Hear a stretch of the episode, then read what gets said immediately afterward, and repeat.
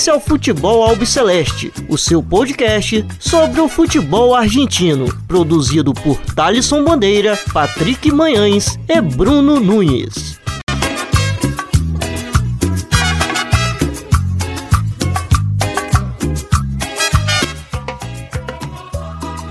Salve, salve a todos vocês que acompanham o podcast do Futebol Celeste. Estamos no ar para mais um episódio. Meu nome é Thaleson Bandeira, estou sempre na companhia do Bruno Nunes e do Patrick Manhãs. Esse que será o nosso último episódio de 2020. É, a gente que vai dar uma pausa aí para o Natal e o Ano Novo, mas voltaremos em janeiro. Já deixo aqui o meu agradecimento ao Bruno Nunes é, e o Patrick Manhãs por terem aceitado o convite de participar é, desse, desse podcast que teve início lá em agosto.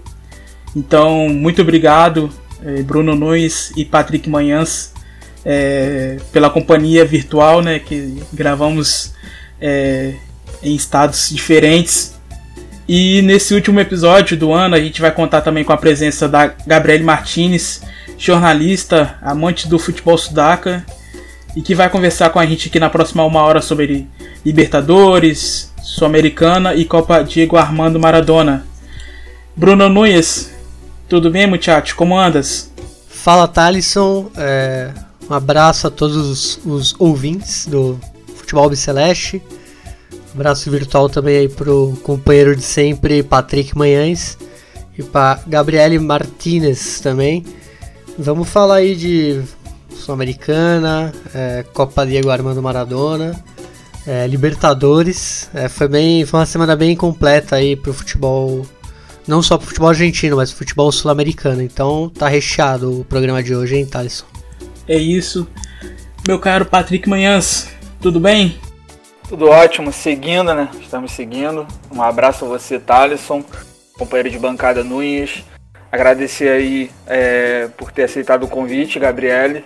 E vamos que vamos, né? Vamos falar aí, né, de é, Copa Libertadores, Copa Sul-Americana, falar um pouquinho também de Copa de Armando Maradona. Essa semana foi bem cheia, com jogos bem interessantes, é, alguns resultados também que me deixaram particularmente muito feliz. Então vamos que vamos falar aí nessa próxima hora.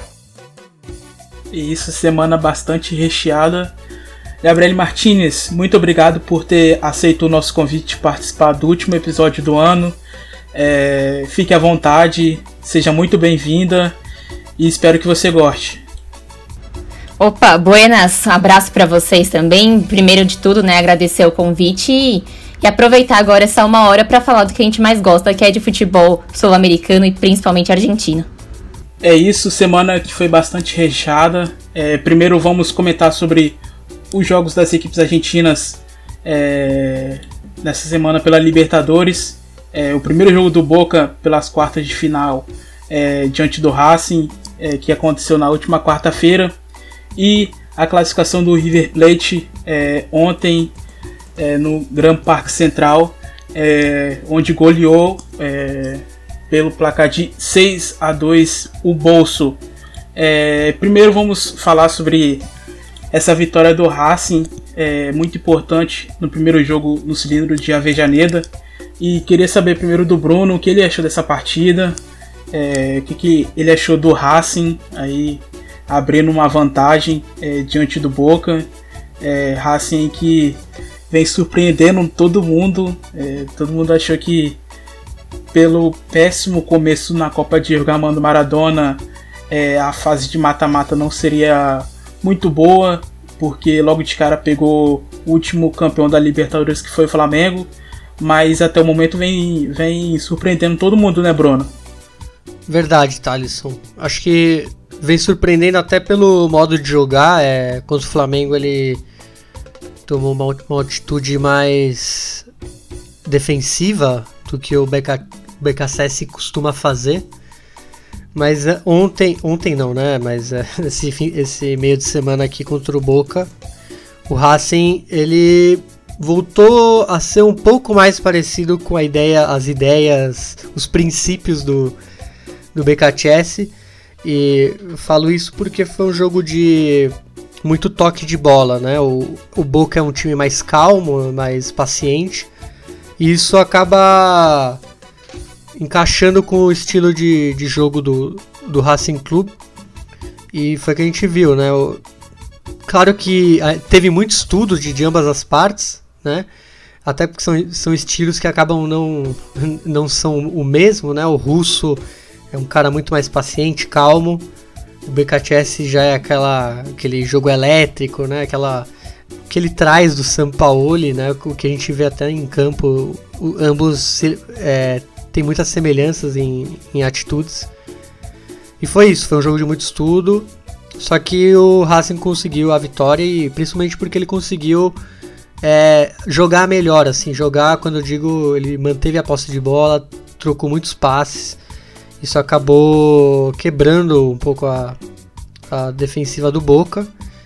E aí a gente tem que dar os parabéns aí para alguns jogadores como o PIB aí o Facundo Fa, Fabrício Domingues, perdão. E o, o Eugênio Mena também, ele foi muito bem, o lateral, e principalmente o autor do gol, né? O paraguaio Lourenço Melgarejo.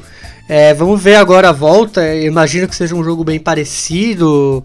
É, claro, é, e qualquer um pode passar, já que o Boca talvez se faça pres mais presente nesse jogo e resolva atacar o Racing, é, tentando surpreender aí um, um, planteamento aí mais ofensivo do BKTS.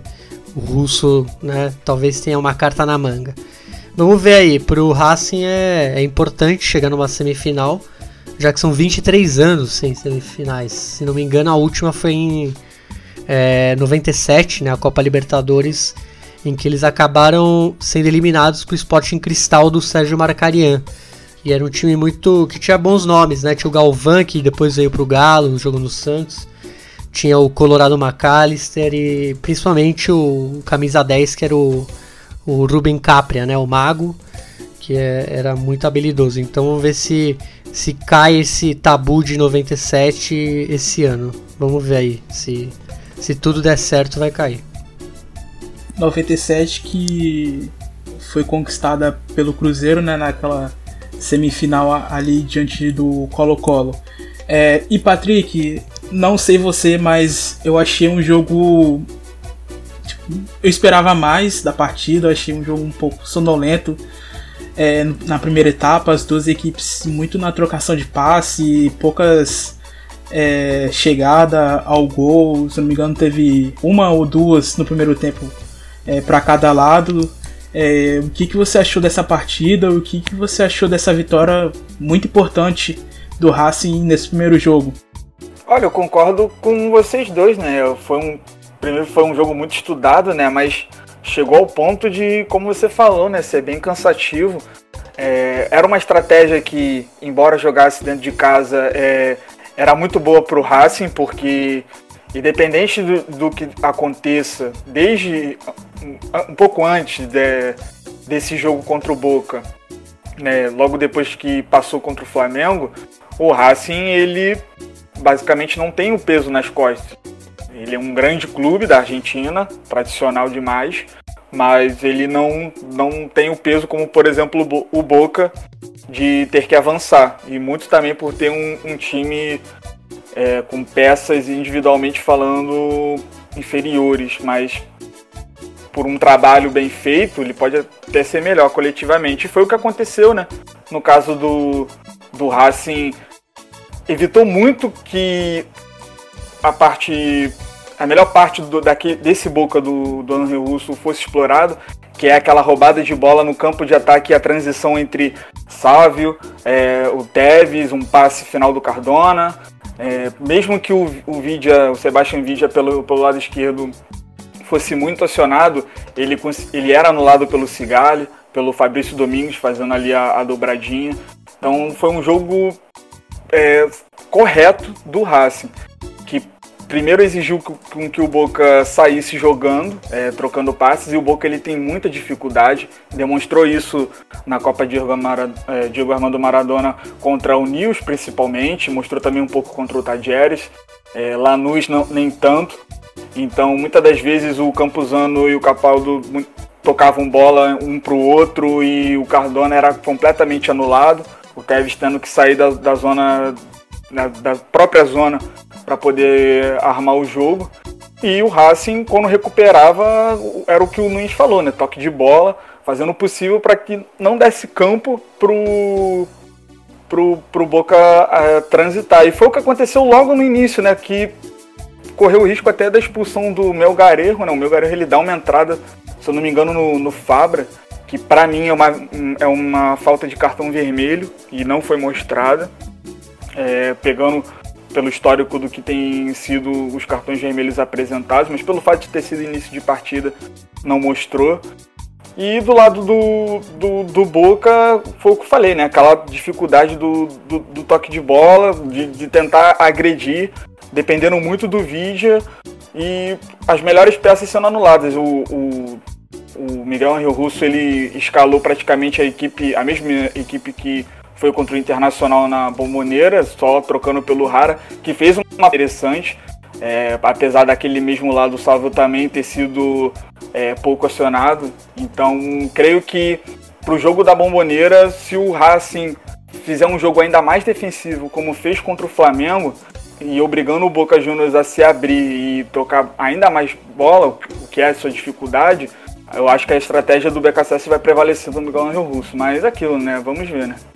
E você, Gabriel, o que, que você achou dessa partida? O que, que você achou do, do seu vizinho ali eh, de Avejaneda?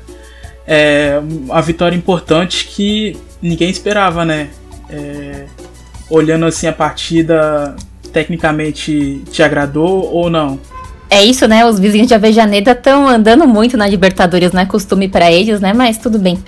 É, foi isso, eu achei um jogo muito lento, como vocês falaram, tava, chegava a estar tá sonolento, mas na verdade é uma questão de estudo, né, dos dois lados. O Boca, eu acho o Boca um time muito previsível, esse 4-4-2 do, do Russo, parece que ele tá sempre satisfeito com isso, satisfeito, e o BKSS, foi o que o Bruno falou no começo, são a, os dois são os completos opostos, né, tanto de beira de gramado como de proposta de jogo, o BKSS nesse jogo frenético dele, que não foi tão frenético dessa vez, e ele mesmo reclamou depois da partida que se alguma coisa faltou pro, pro Racing foi um pouco de falta de velocidade nessa para trocar os passes. E mesmo assim conseguiu ser superior ao Boca, estudou e conseguiu fazer conseguiu ter oportunidades e no começo do, do segundo tempo já conseguiu fazer o gol e controlar o jogo. Não precisava, já estava com um bom resultado.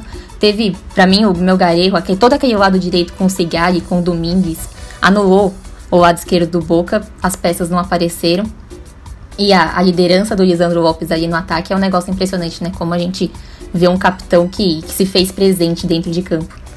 E é isso, eu acho que o grande ponto é o quanto o Racing está surpreendendo, como conseguiu controlar o jogo e como tem mostrado que consegue controlar um jogo. Então a, o Boca vai ter que vai ter que ser muito menos previsível para conseguir superar. Já tinha feito um jogo ruim contra o Inter, né, o segundo jogo, mais uma vez com essa previsibilidade, uma coisa que parece que tá, tá tudo certo já vamos garantir a nossa vaga e vamos jogar, jogamos bem na bomboneira e isso já basta.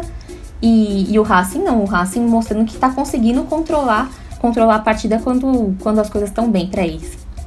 E Bruno, gol... é... pode ir lá, Patrick. Pode ir lá. Não, perdão, eu só ia complementar a Gabriele, que ela falou bem do, muito bem do, do, lado, do lado direito.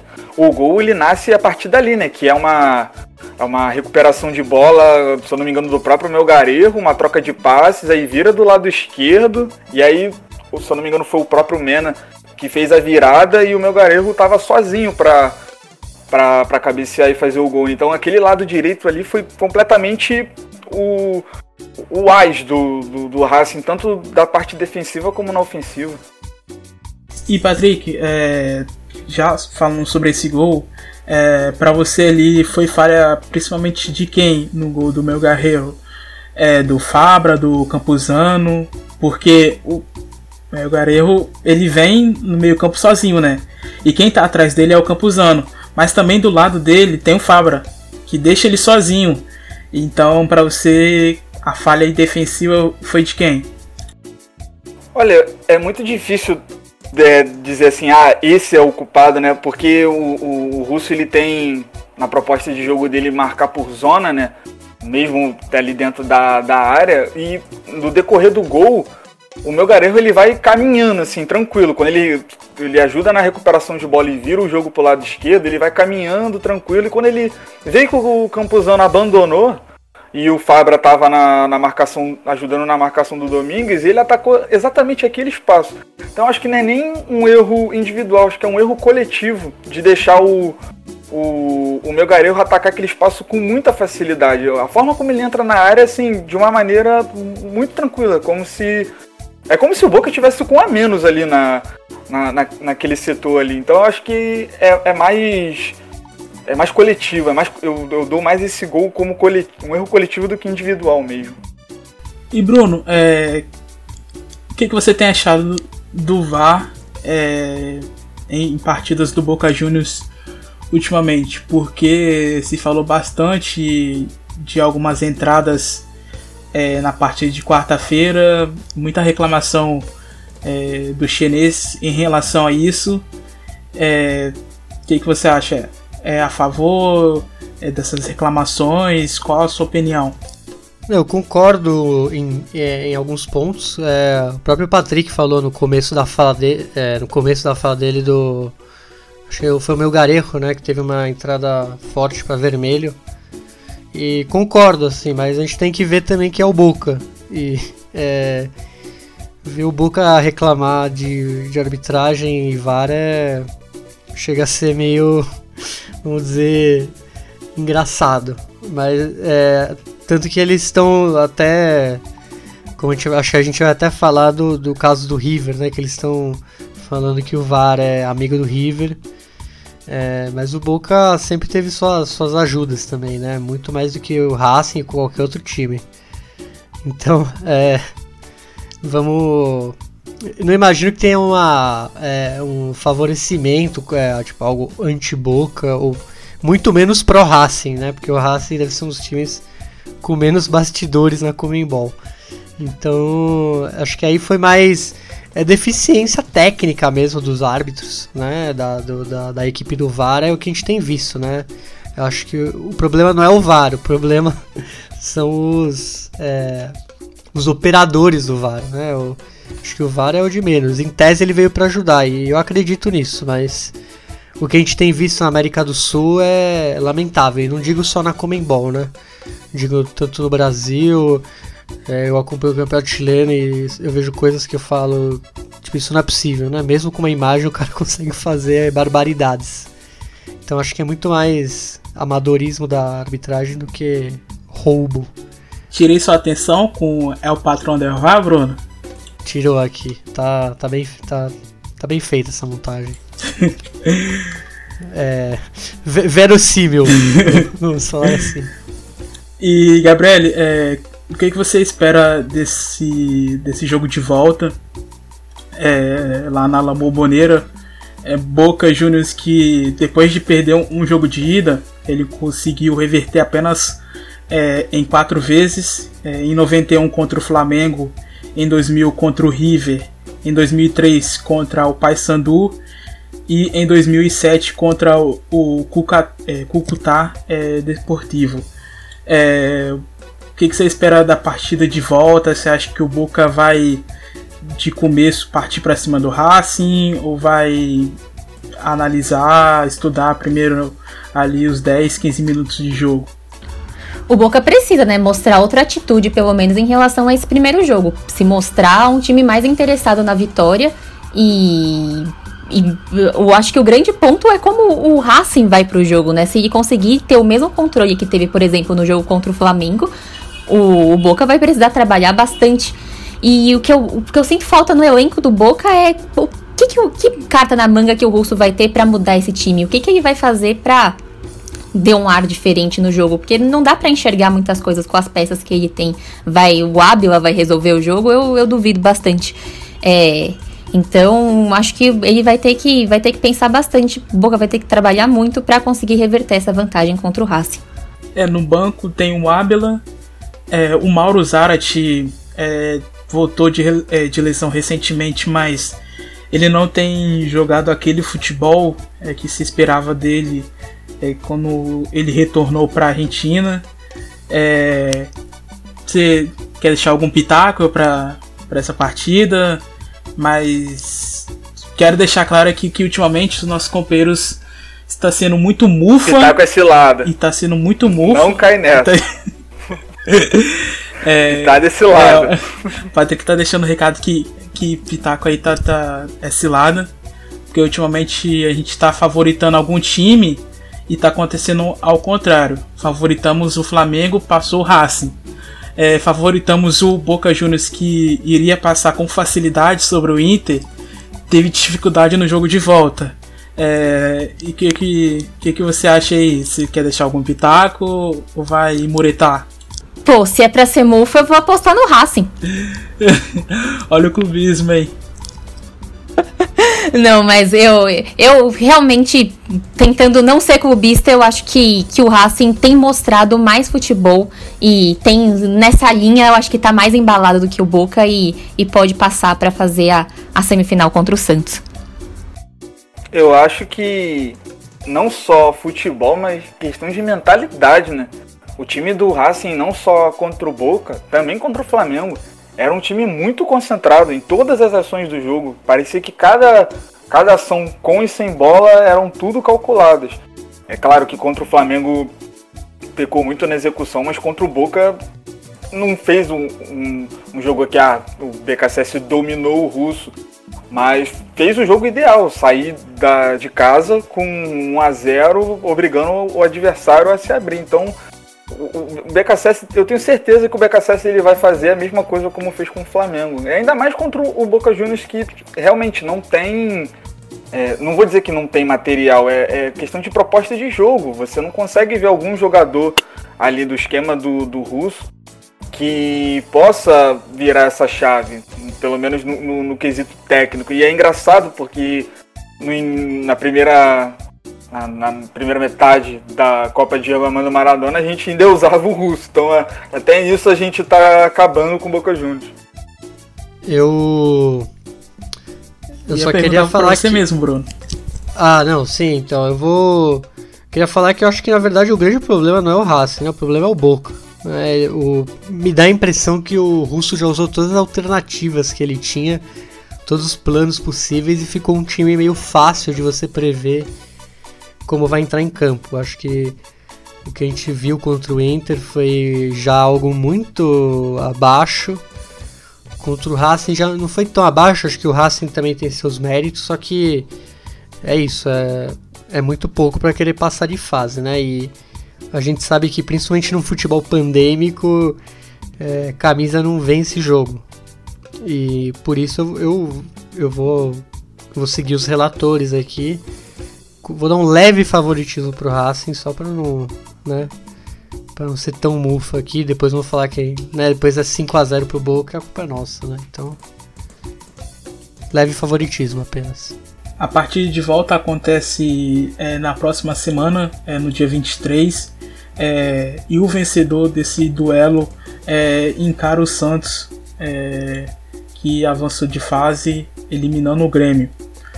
Bom, é, Próxima partida que vamos comentar agora é entre Nacional e River Plate, que aconteceu ontem é, no Uruguai. O River aí que aplicou 6 a 2 é, na equipe do Bolso.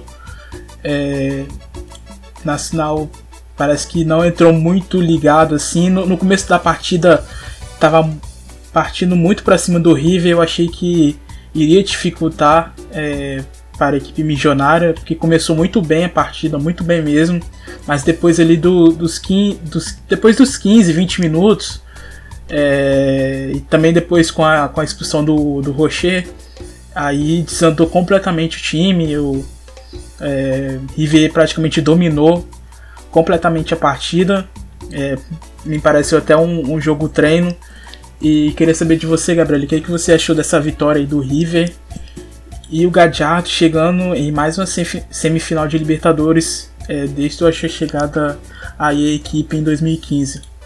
É impressionante, né? Ano passa ano, passa ano e o River continua chegando, não com facilidade, né? Porque a gente sabe que vira e mexe o River dá uma assustada na torcida, como foi o caso do jogo como contra o Atlético Paranaense, por exemplo, que não chegou a sofrer, mas não fez uma partida como a de ontem. Mas foi, foi isso, como o jogo começou muito aberto, ainda tava com aquela expectativa, será que o, o Nacional vai conseguir complicar? Mas logo depois da expulsão e, e mesmo com os, só tinha, só teve gol bonito ontem. E, e o, o River conseguiu se impor no jogo como nos grandes tempos do, dos times do Gachardo, né? E para mim, o, o, grande, o grande destaque do jogo, não sei se exatamente tecnicamente, mas a longevidade do Ponzio, né? De ainda conseguir de substituir muito bem o Enzo Pérez, a, a, uma das principais lideranças técnicas do River, e mesmo com toda essa idade, ser capitão do time, liderar o time. O Borré, que voltou a marcar depois de, depois de um tempo, estava sofrendo, conseguiu fazer seus três gols. Deu a Cruz jogando muito bem. Sem o, sem o, o Nacho, né, que caiu muito de rendimento esse ano. Engraçado, um grande jogo do River sem a, a, grande figura dos últimos tempos, sem o Enzo Pérez, e ainda assim o time conseguiu fazer um 6 a 2 em, não em cima de qualquer um, né? Em cima do Nacional do Uruguai lá em Montevideo. Mas um, um grande jogo, o Carrascal jogou muito bem. Um, uma das grandes atuações do, do River nos últimos tempos e vamos ver como vai ser esse, essa esperada partida contra o Palmeiras.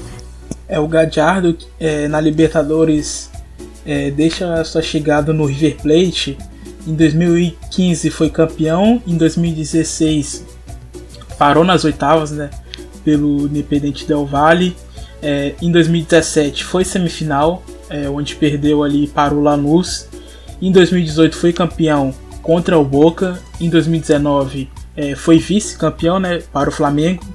E esse ano, em 2020, chega é, à semifinal. Bruno, é, mais uma vez o River chegando, é, uma goleada aí, acho que ninguém esperava pelo começo do jogo.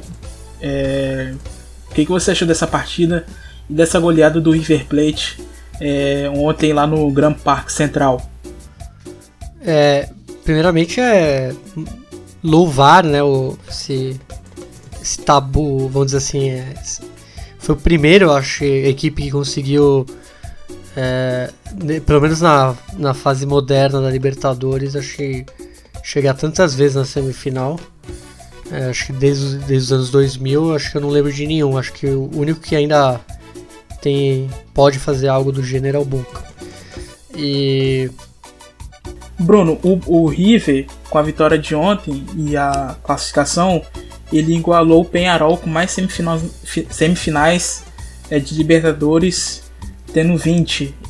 É, então, aí você vê, né? E, e é tudo obra de, do Munheco Gajardo, mas principalmente, agora falando sobre o jogo, é como vocês já falaram, passou muito desse início de jogo, né? O Nacional até que estava bem planteado, no, no, parecia que fazia um jogo de igual para igual, mas aí teve o, aquele o lance aí do Matias Soares é, derrubado pelo, pelo Sérgio Rochet, que acabou, acho que afetou muito o anímico do time de Montevideo. É, e aí o River né, engrenou, o time do, de Montevideo sentiu o baque, né, não, não dá para negar que também foi, foi algo que abalou as estruturas do, do time. E e aí a gente vê, né? Não foi culpa também do goleiro reserva, né? O Mejia que entrou, é, é bom goleiro também, mas já ter um a menos contra o River nos primeiros minutos já machuca bastante. E eu tava até, eu a gente só relembrando quando o Vitão esteve por aqui, aliás, um abraço para ele, que eu até falei, né, que eu, eu achava o Independente del Valle um, um adversário muito melhor, é, com nível melhor do que o Nacional, né, o Nacional acabou, a camisa pesou talvez um pouco, até porque era um time em reconstrução, né, ele ele, ele acabou peteando ali no fim do Campeonato Uruguaio na apertura, perdeu pro Pequeno Rentistas, perdeu o Gustavo Munua, o técnico. É, tá até hoje com um interino e acho que aí passa muito do desse resultado também. É um time ainda não estava apto a pegar o River apesar da camisa e etc. E ser um clássico né, do, do Rio da Prata, vamos dizer assim mas realmente não dava, né? Com todas essas condições que eu falei, o, acabou virando um. Virou presa fácil pro milionário. E Bruno, que semana complicada para o Nacional, né? é, no último domingo perdeu o clássico para o seu maior rival, o Penharol, é, nos minutos finais com gol dele, Aruel Nahuerpan, que está um pouquinho acima do peso, né? É, Lenda. Jogou no Internacional. Lenda. É, muita reclamação, é, jogadores falando que teve invasão, e realmente teve, mas não só invasão de jogadores do Penharol, mas como o Rocher é, se adiantando é, no pênalti, ele que, que fez ali no rebote. É, eliminação agora para o River na Libertadores, mas já no próximo domingo é, tem uma final contra o Montevideo Wanderers é, pelo campeonato que, se não me engano que, que se não me engano não vai rolar também por não vai? por, por conta do de casos de coronavírus se não me engano. Então até nisso o Nacional tá zicado então é, se eu não me engano vai ficar só pro ano que vem agora é, ano que vem eu digo daqui duas semanas né não não que vai ser muito pra frente então realmente tá, tá tudo confuso ali nos lados do Parque Central. É, de, dessa eu não, não, não estava sabendo porque vi, vi recentemente que ia acontecer essa final no domingo. Fora que eles podem perder ainda o Gabi Neves, né? Que o River está monitorando, é, agrada aí o, o Gadiardo. Inclusive teve uma pergunta na prévia da partida é, falando sobre o interesse do River é, no jogador, mas ele descartou aquele típico de treinador, né? Não, pensamos no jogo, que não sei o que e tudo mais, mas é um jogador que interessa o River Plate aí é, para o restante da temporada. É, Patrick, o que, que você achou de, dessa goleada aí do, do River? É, é, quarto ano seguido com dois é, times argentinos chegando em semifinais de Libertadores. É, em 2017 a gente teve Lanús e River, em 2018 teve River e Boca, em 2019 temos, tivemos River e Boca também, em 2020 a gente pode ter River, Racing ou Boca, né? River tá, tá espera, já está classificado e só falta Racing é, ou Boca. É, qual a sua análise dessa goleada é, missionária ontem. E eu sei, eu sei que você gosta muito dele. É, é impressionante como todo mundo marcou nessa partida, menos ele, né? Matias Soares. E eu vou fazer o, o advogado do diabo. Sabe quantas assistências ele fez? Três. O homem é imparável e ele ainda sofreu a falta da expulsão. É, eu vou, eu tô no espírito natalino já, então eu vou defender o Matias Soares hoje, porque todo mundo fez um, uma boa partida. É, é, claro que a expulsão ela muda completamente o cenário do jogo, num jogo em que o Nacional estava bem, se arriscando até, eu fiquei até surpreso, mesmo tomando 2 a 0 tendo que fazer dois gols para levar para os pênaltis e classificar fazendo três e não tomar nenhum, o Nacional ele se comportou até de uma forma até é, preocupante, né? Preocupante eu tô dizendo assim, para quem para quem torce, né? Para quem é simpatizante, porque eles estavam marcando até em linha alta, né? É, tentando anular o Ponzo e não conseguiram, tentar anular o, o De La Cruz e mais uma vez, assim, é, todo mundo fez uma, uma boa partida, mas eu quero destacar primeiro o Ponzo de conseguir aos seus 37, 38 anos, conseguir jogar ainda da forma como jogou, de ser um pilar. Eu gosto de dizer que é aquela função, ele é a função Enzo Pérez, porque para mim ele é o melhor 5 da América do Sul. É a forma como o Enzo Pérez dita o ritmo e você não ter ele no, no jogo de ida, no jogo da volta, e você ter o Ponzio é, com uma idade já avançada, mas com uma vitalidade brutal para poder se associar e anular os espaços. Então eu fico com ele, mas eu também fico com o Dela Cruz, que gerou muito jogo também, né? Do, do campo ofensivo já pro gol do, do Rocher e do, e do Merria. É, o, o Jorge Carrascal é um jogador que me encanta bastante. Eu já tinha comentado no Twitter que ele tem tudo para ser o, o, o que o Quinteiro foi e ainda com um pouco mais de tempo.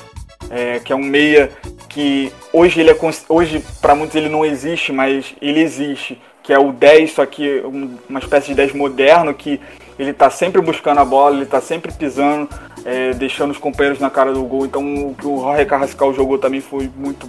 Foi absurdo. Foi um jogo também para abençoar o Borré, né? Que não, já não marcava já tem um tempo e conseguiu marcar 13. Então, mesmo com tomando dois gols, é, com, com um jogador a menos, você não dá aquela preocupação de que ah, o River ele tá ele precisa melhorar o seu sistema defensivo não. É até porque com, com o que foi desenrolando o jogo com um a menos com a mais quer dizer é, dava para ver que algumas ações ali de alguns jogadores eram assim um pouco largadas podemos dizer. Até o, os próprios gols do, do Nacional foram assim de, de ações geradas por, por algumas ações erradas dos jogadores do River. Então, é, é, enaltecer ainda mais o trabalho também do Gadiardo, porque o Gadiardo, para mim, ele, ele é o imperador desse continente, cara, porque passa ano após ano, anos, e isso também não é só mérito do, do Gadiardo, é um trabalho também do River Plate, de não só é, conseguir captar jogadores importantes, jogadores que já têm uma idade avançada, mas que podem servir muito, mas também formar jogadores. Então você sai do sai do você vende o, o Ezequiel Palácio no, no, ano passado, você vai vender o Martinez Quarta é, esse ano, mas ainda assim você vai ter peças para repor. Você vai ter um Álvares, você vai ter um Souza, vai ter também o, o Carrascal que está vindo agora. Então é, é, incrível como é um trabalho completo do River Plate que merece a total, assim, o selo de, assim, melhor trabalho da década da, da América do Sul, porque é algo que encanta bastante no meu modo de ver da forma como é gerido um clube e como ele joga. Outro jogador interessante também é o Bruno Suculini, né, o Patrick? Tá, sim, é o Zuculini que ele também fez, se eu não me engano, ele jogou na, na base do, do Manchester City, né? E acabou batendo na Europa e voltando, né? Então é uma boa sacada do River Plate de conseguir captar esses jogadores e trazer, né? Se eu não me engano, o Jorge Carrascal também ele chegou a bater na Europa, mas se eu não me engano, ele estava emprestado para o River. Já, ele já pertencia ao River Plate, se não me engano. E voltou e voltou muito bem. Então é um trabalho completo do River Plate, não só é, da, da formação de base, como também na captação de, de, de, jogadores que você não consegue formar. E dali você conseguir inserir num, num modelo que é muito vencedor, né? Que antes de ser vencedor, ele já vem com aval de um modelo atual, é, moderno, que segue boa, boas linhas de trabalhos que são executados fora do, da América do Sul, que servem como exemplo, e que são executados aqui. Então eu acho que a gente deve endeusar o, ga, o Gadeado, mas também endeusar todo o trabalho feito que é do River Plate, total.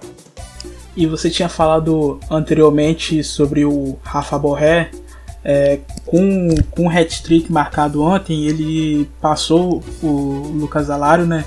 Se tornando o maior jogador que mais marcou na era Gadiardo com 44 gols. É... E Gabriele, o que, que, você espera dessa próxima partida do River? É... Que vai enfrentar também um Palmeiras muito bom é... com com Abel. É... Chegou, mudou totalmente o ambiente do Palmeiras, vem, vem muito bem. É, você espera um jogo mais complicado para a equipe do, do Gadiardo? Em termos de, de times, né, de elencos, é um dos jogos mais pesados e mais aguardados dos últimos tempos, né, em Libertadores. E, e eu acho que vai ser um jogo bem legal, né? São dois times que, que jogam de, de peito aberto, né? Eu acho que vai ser uma, uma partida bem movimentada. E, e tô bem ansiosa pro jogo. Pena que vai demorar. O River não vai poder aproveitar o embalo dessa goleada, né? Com os jogos só em janeiro agora.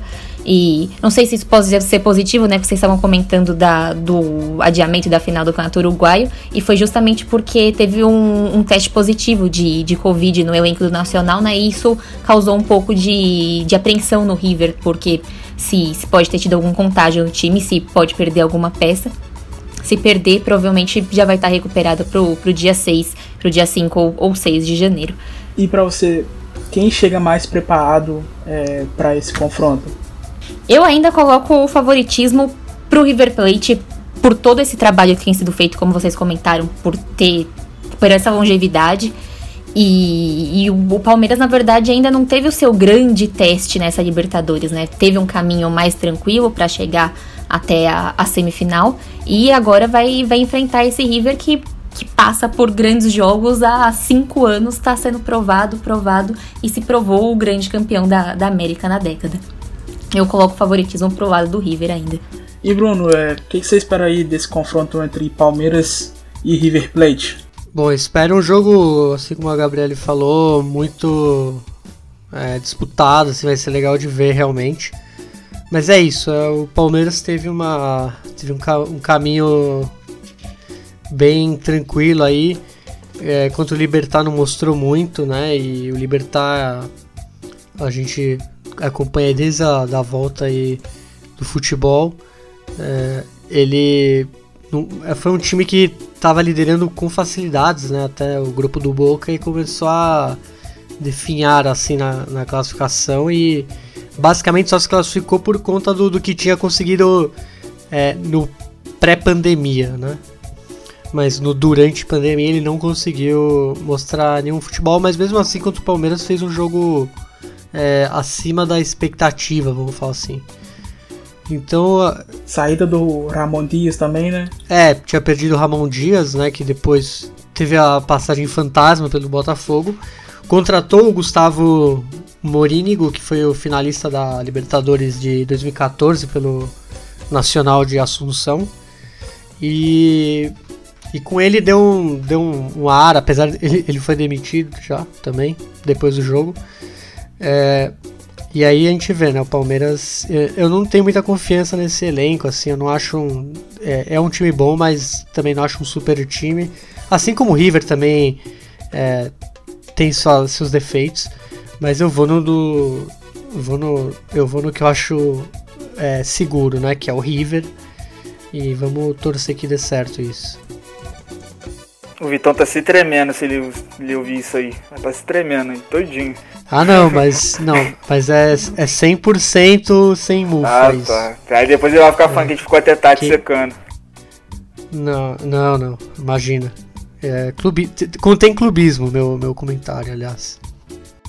Aí quanto ao confronto, eu acho que vai ser algo bem parelho, né?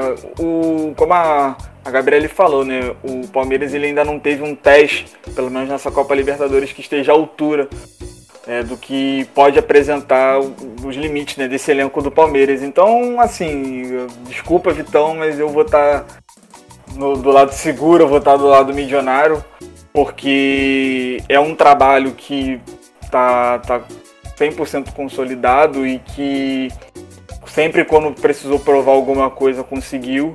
Então é, vai, vai ser um jogo assim, é, é, muito difícil. Então eu não vou ficar em cima do muro como tenho ficado depois de ter prejudicado algumas equipes aí da, da Libertadores e da Copa Sul-Americana. Então eu vou ficar do lado do, do River Plate. Eu acho que o, o, a longevidade do trabalho vai prevalecer. Mas é claro que no mata-mata tudo pode acontecer. Então, ainda assim, River Plate. Bom, as partidas de semifinais é, o jogo de ida vão acontecer 5 de janeiro e 6 de janeiro. E os jogos de volta das semifinais vão acontecer no dia 12 e 13 de janeiro.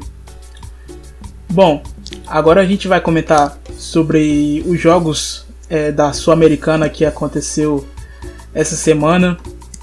No Chile tivemos a classificação histórica é, do Vélez Sácio nos últimos minutos ali é, diante da Católica e também a classificação histórica do Defensa e Justiça é, diante do Bahia é, que avançou pela primeira vez à semifinal da Sul-Americana. Falando sobre o primeiro jogo é, entre a Católica e o Vélez, é, o que, que você achou dessa partida, Bruno?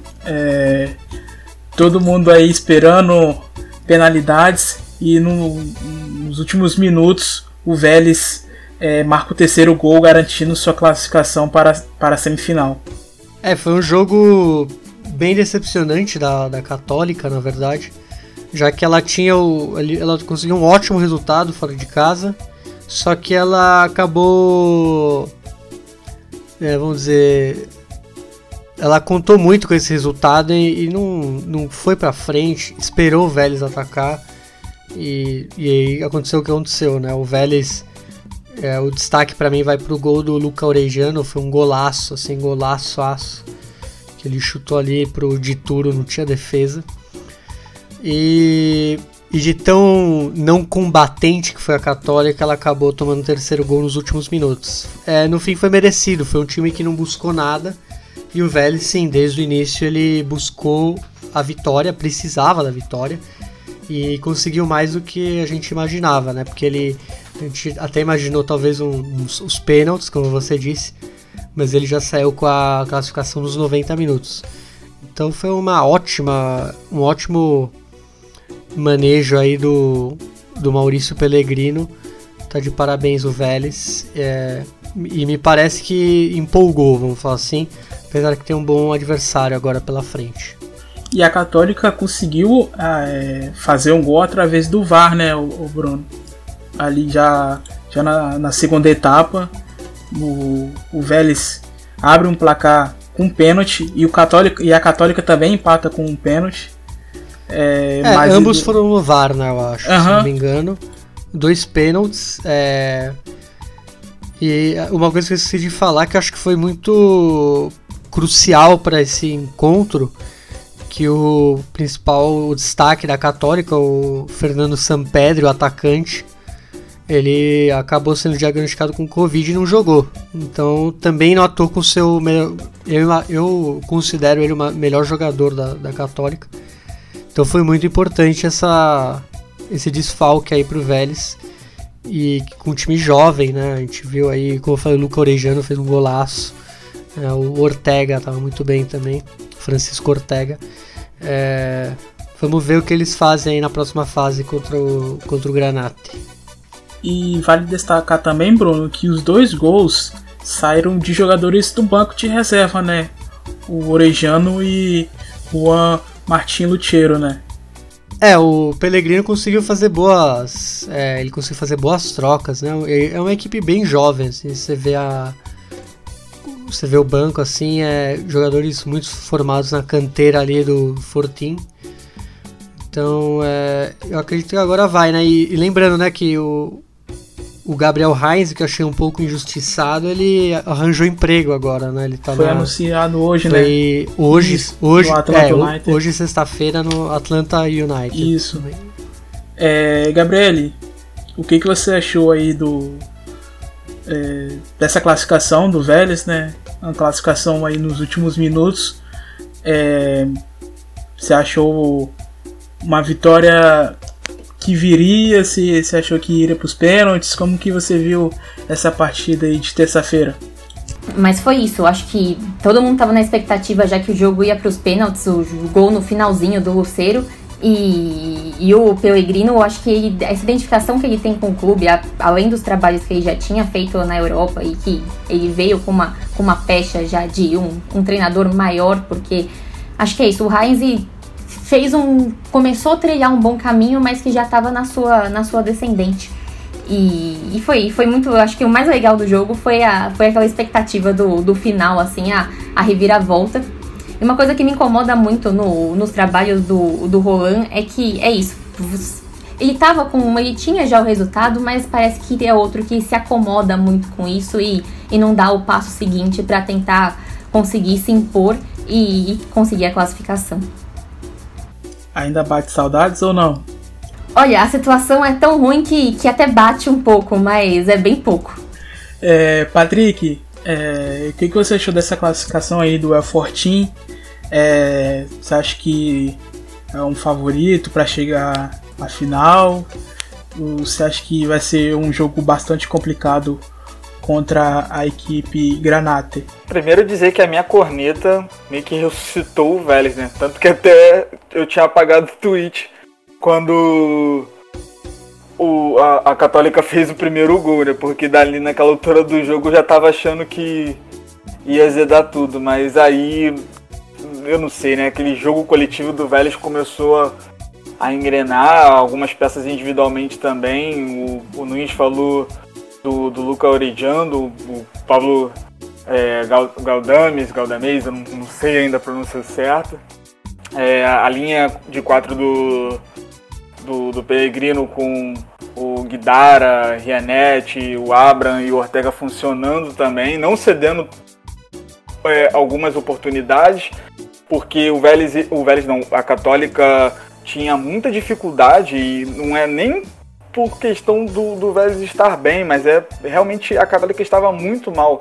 O, o, o, o atacante que o que o Nunes destacou, né, que estava com situação de Covid, ele era o principal, o principal jogador e isso fazia com que o, o jogo fluísse pelo pé do, do Feza Linda, né, que não aconteceu também, né, que para mim ele é um dos melhores jogadores desse time, né, que dita o ritmo e que jogava na lateral direita, hora tá como meia, pela, meia aberto pela direita, hora tá como meia, meio campista. Então nem ele conseguiu fluir nas jogadas, então eu dou um destaque total para essa classificação aquele que veio do banco, né, cara? O Rick Álvares. Eu gosto muito do, do, do Ricardo Álvares, ele que deu o lançamento pro, pro gol do, do Luteiro. Foi o gol do Luteiro na da classificação? Foi, né? Foi sim, do, do, do Luteiro. Então, creio que esse jogo do Vélez, ele, ele abre as portas assim para sim, poder sonhar. Ele já podia, poderia ter sonhado, né? é, se não fosse um jogo tão ruim na, na Argentina, na ida contra a Católica. Mas é um passo muito grande, né? Pelo, pelo adversário também que, que ele vai enfrentar. Então eu creio que do Vélez, pelo, se ele conseguir ter mais um pouquinho de tempo para treinar com relação a essa proposta de jogo, que tem pecado muito na saída de bola, e conseguir acionar principalmente o, o Ortega pelo lado esquerdo, mas também o Centurion entrando também nas partidas, sendo um pouco mais acionado. Eu acho que pode dar, pode, pode servir um, um bom time coletivamente. É, é, o Vélez que avançou, né? E na próxima fase vai enfrentar o Lanús do Zubeldia.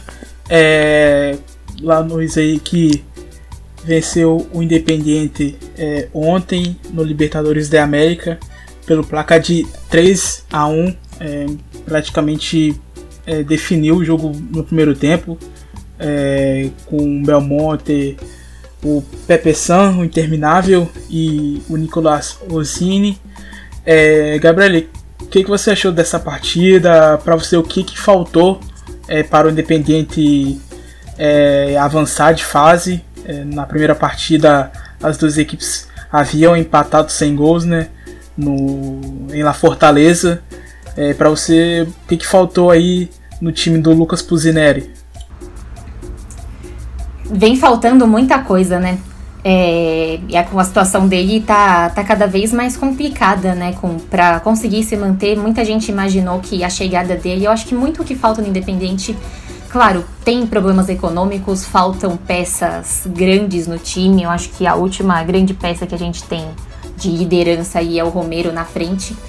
E, e mesmo assim, são ainda não, ainda ele não conseguiu chegar, eu acho que a, o tamanho dele como ídolo não se converteu no tamanho dele como técnico. Ele não conseguiu organizar o time ainda. E, e acho que foi, foi muito inesperado, assim, apesar de apesar da situação não, não ser boa há algum tempo, eu acho que não se imaginava uma queda tão, tão pesada do time, né?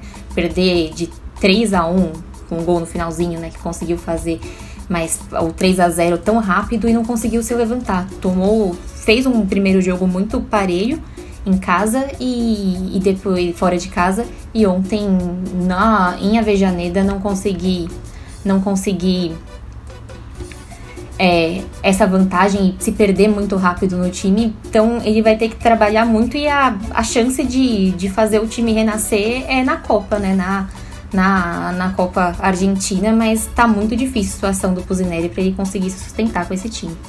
E também impressionante como foi muito fácil é, esses dois gols logo em seguida do, do Pepe San e do Belmonte é, na defesa do Independiente, né? Sim, é, o time, o time derreteu aí, né? Depois, do, depois dos gols muito rápidos também, né? Um gol com 15 minutos do Belmonte, que fez um, um grande jogo, para mim foi, foi o melhor em campo. E o time derreteu completamente, como infelizmente tem mostrado com uma, com uma certa frequência, né? Acho que a gente falou um pouco de mentalidade no começo do, no começo do podcast. E, e é isso, acho que falta mentalidade para faltam peças, falta trabalho em campo, mas principalmente falta mentalidade. Assim, o, o time já está há muitos anos sem conseguir um título nacional, conseguiu os títulos da Sul-Americana, mas mesmo assim é, é muito pouco para um clube do tamanho independente, né? E o que você tem achado do trabalho do Pusineri até o momento?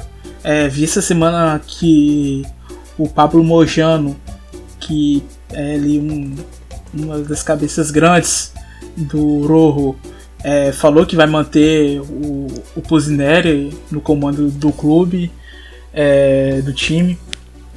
Tem uma questão também do Buruchaga, não sei se você também chegou a ver sobre essa relação dele. É, Buruchaga, que é o secretário técnico é, do Independiente. Como que você vê é, o atual momento do Pusineri à frente é, do Independiente? Teve esse comentário hoje, né, que, que o Burro Thiaga talvez ele. No começo da semana teve esse comentário que ele seria respaldado, independente do resultado, mas já ele não. O Burro Thiaga não tá aparecendo nas conversas para falar sobre a continuidade, essa renovação de contrato. É complicado, né? Porque ele é um ídolo do clube, um dos principais nomes da última grande conquista do Independente no, no começo da, do século, mas mas não tem mostrado. O problema é que faltam alternativas. Eu ainda daria, eu ainda daria tempo pro trabalho dele, acho que continuar e não tem muitas peças para ter uma realidade diferente.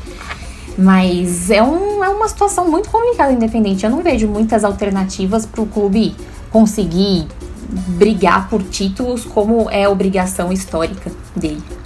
E Bruno, o que, que você achou aí é, dessa partida?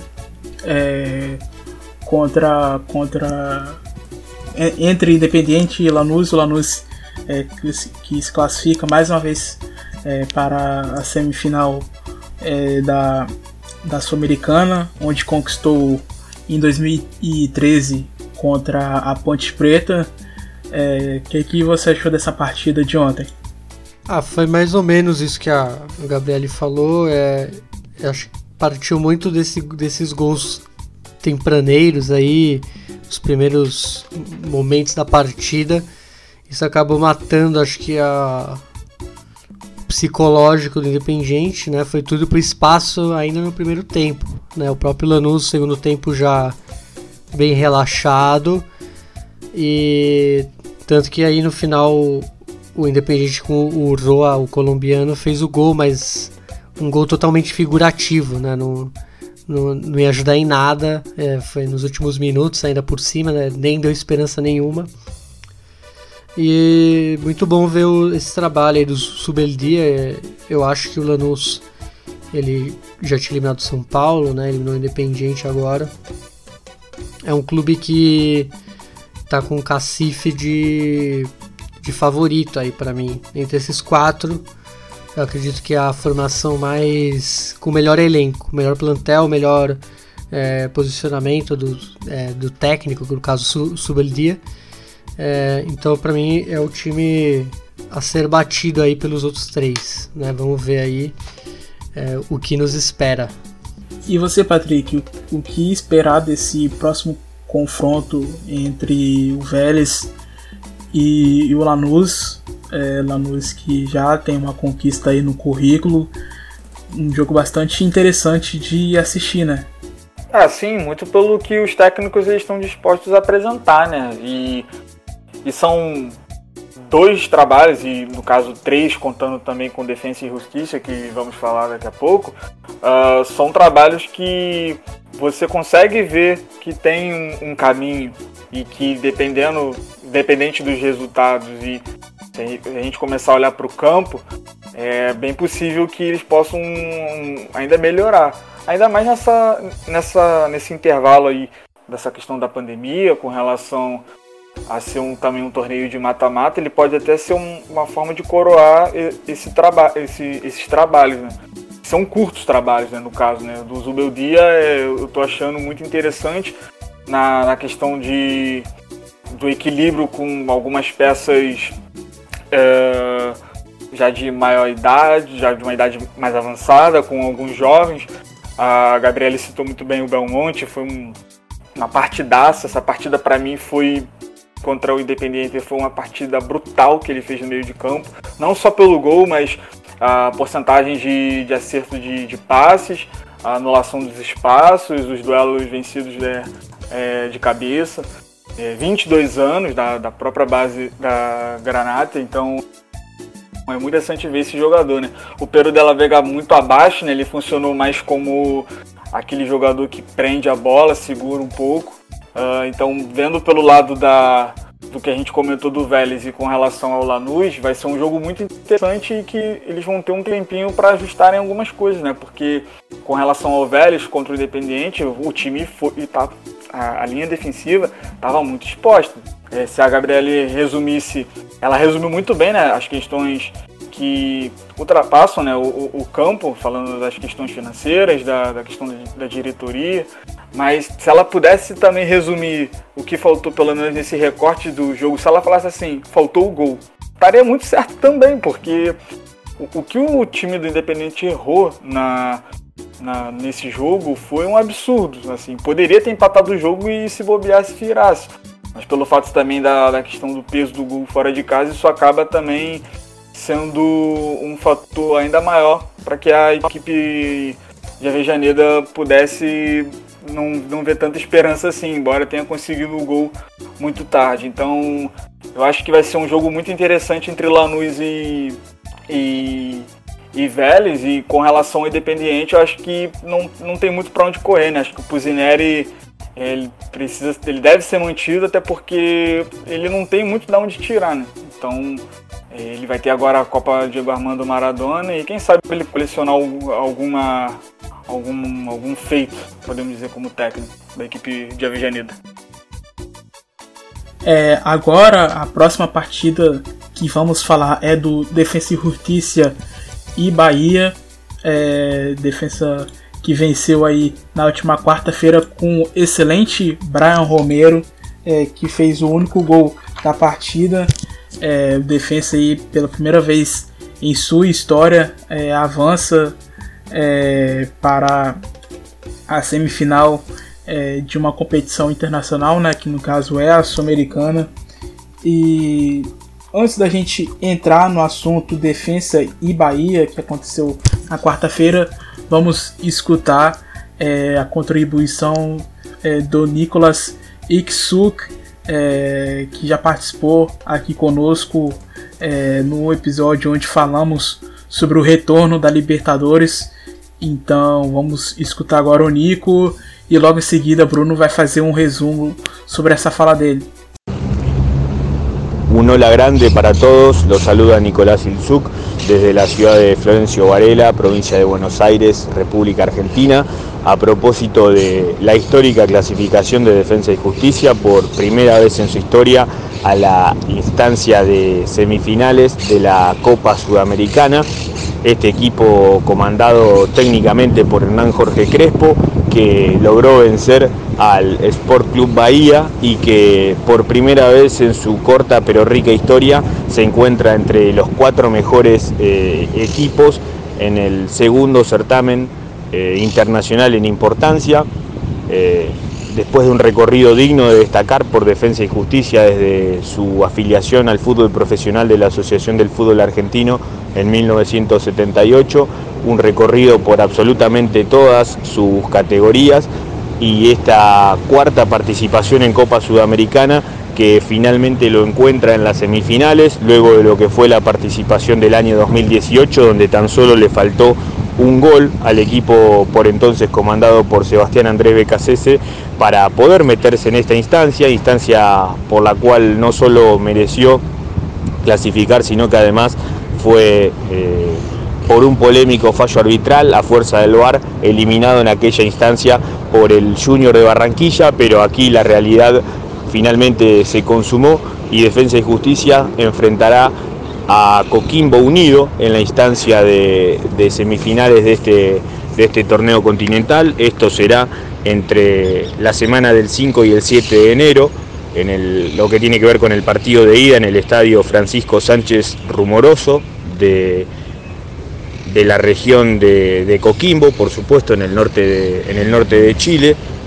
Y en la semana del 12 al 14 de enero será el partido de vuelta aquí en el estadio Norberto Tito Tomaguelo. Por supuesto, todavía restan definir eh, días puntuales y, horarios finales para estos encuentros en los que tanto la escuadra argentina como la escuadra chilena buscarán un lugar en la gran final del día 23 de enero en el estadio Mario Kempes de la provincia de Córdoba.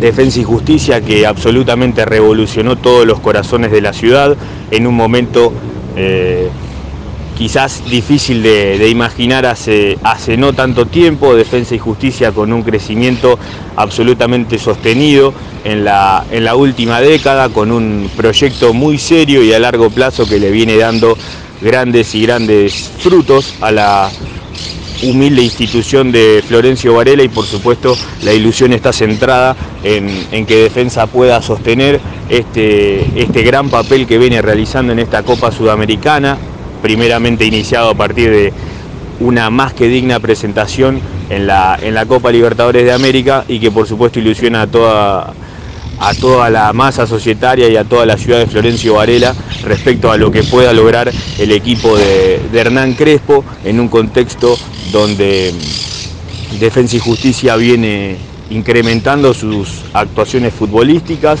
donde de hecho en esta serie frente al Bahía eh, considero que ha mejorado muchísimo su nivel, sobre todo respecto a lo que fueron las dos fases anteriores de esta presente Copa Sudamericana, tanto frente al Esportivo Luqueño de Paraguay como frente al, Vasco da Gama, también, también brasilero, Defensa y Justicia que, que ha logrado eliminar a las últimas dos escuadras brasileñas de, de esta Copa y que, como dije anteriormente, está sumamente ilusionado, así como toda nuestra ciudad de Florencio Varela, con la posibilidad de, seguir avanzando en este sueño al que, se abraza toda la ciudad respecto a la, Copa Sudamericana, Defensa y Justicia que enfrentará a un rival eh, que también es eh, relativamente joven como Coquimbo Unido, que se fundó en 1958, 20 años antes de que Defensa eh, logre su, afiliación a la AFA el equipo de Juan José Rivera, que más allá de, estar ubicado en las últimas posiciones quizás del torneo chileno,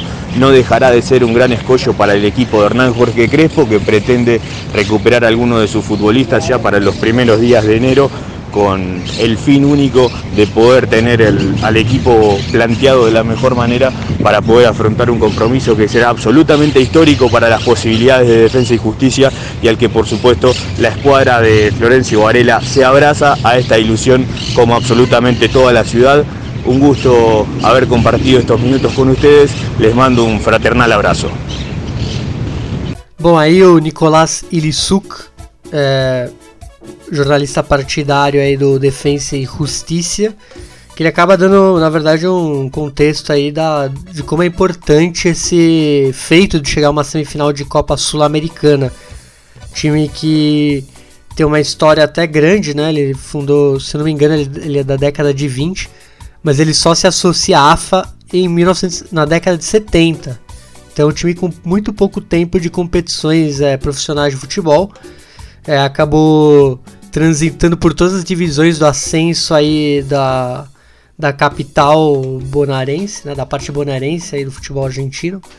E e, e bom, é, e ele fala da importância né, de, de, ter eliminado dois brasileiros, né, o Bahia e o Vasco da Gama.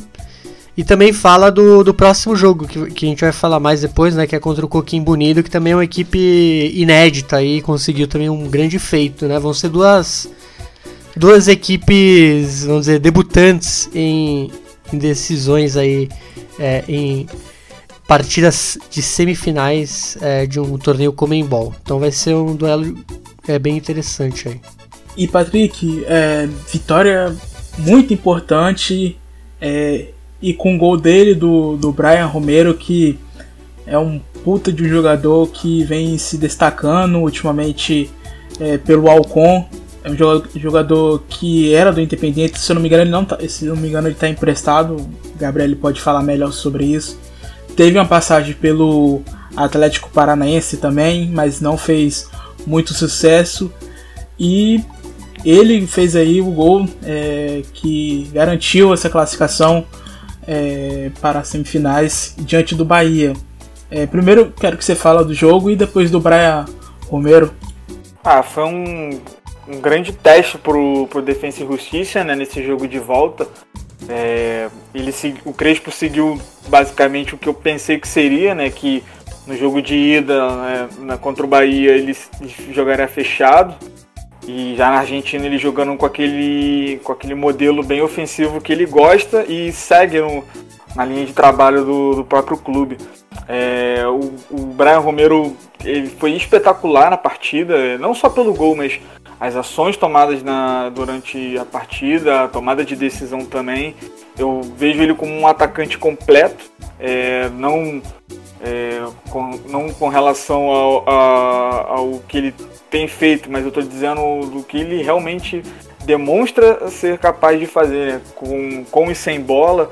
É, você olha para ele e você não, não, dá nada para ele, acho que ele é só um, um 9 paradão, mas ele é muito móvel, ele complementa muito o contexto de, de jogo de, de movimentação e ofensividade do Defensa e Justiça, então foi muito merecido a, a, o gol que ele fez, né? Porque meio que premia é, o, o, bom trabalho que o Defensa e Justiça está fazendo, né? E eu acho que com relação ao Crespo, é um grande trabalho, né? Independente de se passar ou não para jogar a final, eu acho que o que ele já fez, ele já já está na história.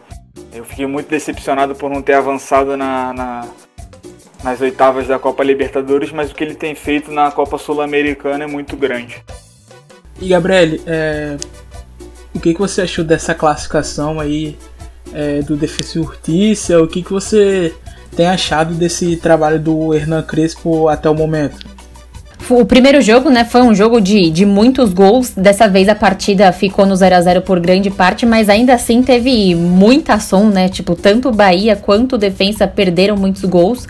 Mas é isso, o Brian Romero, que, como vocês falaram, tá emprestado pelo Independente, empréstimo até junho de 2021, conseguiu resolver o jogo.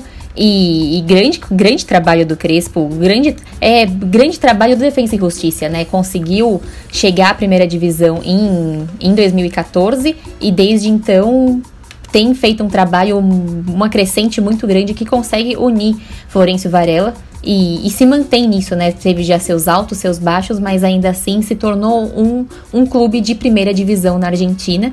E agora vai ser muito legal Defesa e Justiça e Coquimbo unido, né?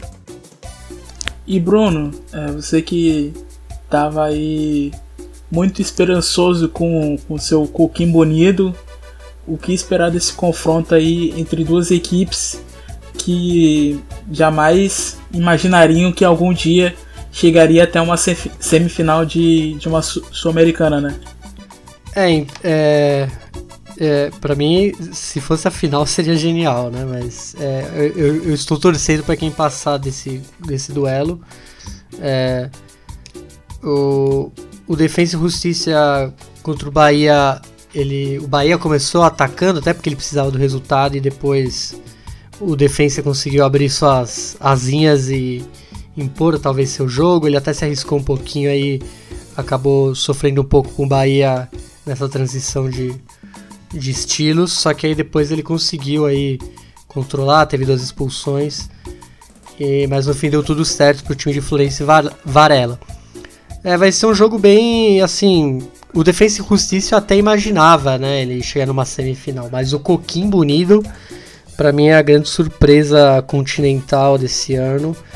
É, principalmente pelo, é, primeiro pelo elenco dele, né? Não é um elenco. Tem um bom nome, eu acho, que para mim é o, o, Joe Abrigo, que é o, é o enganche, né? O, é o 10. E tem o goleiro Matias Cano, argentino, que é, eu gosto muito dele, acho até por é, fora de, de campo mais ainda. É, só que assim, é um, é um time que. O, o que me estranha é que era um time nada brioso no campeonato chileno. Ele tá até na. Ele tá em penúltimo colocado. É, acho que para comparar é como se a gente lembrasse. O último é o Colo-Colo, né? É, o último é o Colo-Colo. E, e para comparar, acho que um pouco com o que a gente sabe, é como se fosse aquela Sul-Americana que o Goiás foi finalista, ou até a Ponte foi finalista. Né? Eram times que você nem. Você não sabe porque estavam ali na decisão, assim. Eles tinham. Conseguiram bons jogos, mas não tinha nenhum destaque, né? Mas. É, se chegou até aí é porque teve, teve muito competência e também teve muita sorte, né? Ele, o Júnior Barranqui já teve muitos casos de Covid, só que na volta já estava com um time um pouquinho mais é, recheado das suas estrelas, né? Com Miguel Borja, até o Gutierrez, apesar de ter um banco só com dois jogadores.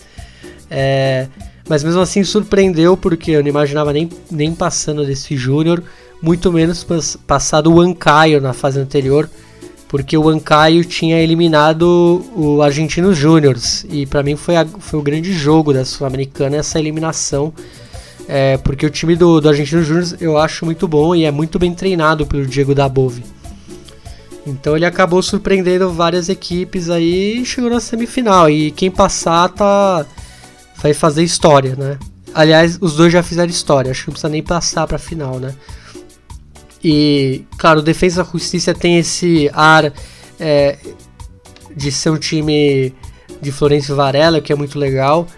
Tem um pouco do o lado ruim, talvez, essas ligações aí com o Christian Bragarnik, que é o dono do futebol argentino, né? Ele acabou é, ajudando muito nesse projeto e, que acaba trazendo um pouco de é, olhos não tão legais assim para o clube lá na Argentina.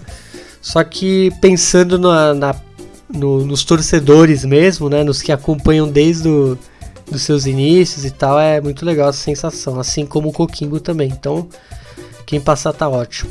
E Gabriele, é, o que esperar dessa semifinal que é bastante aleatória, né?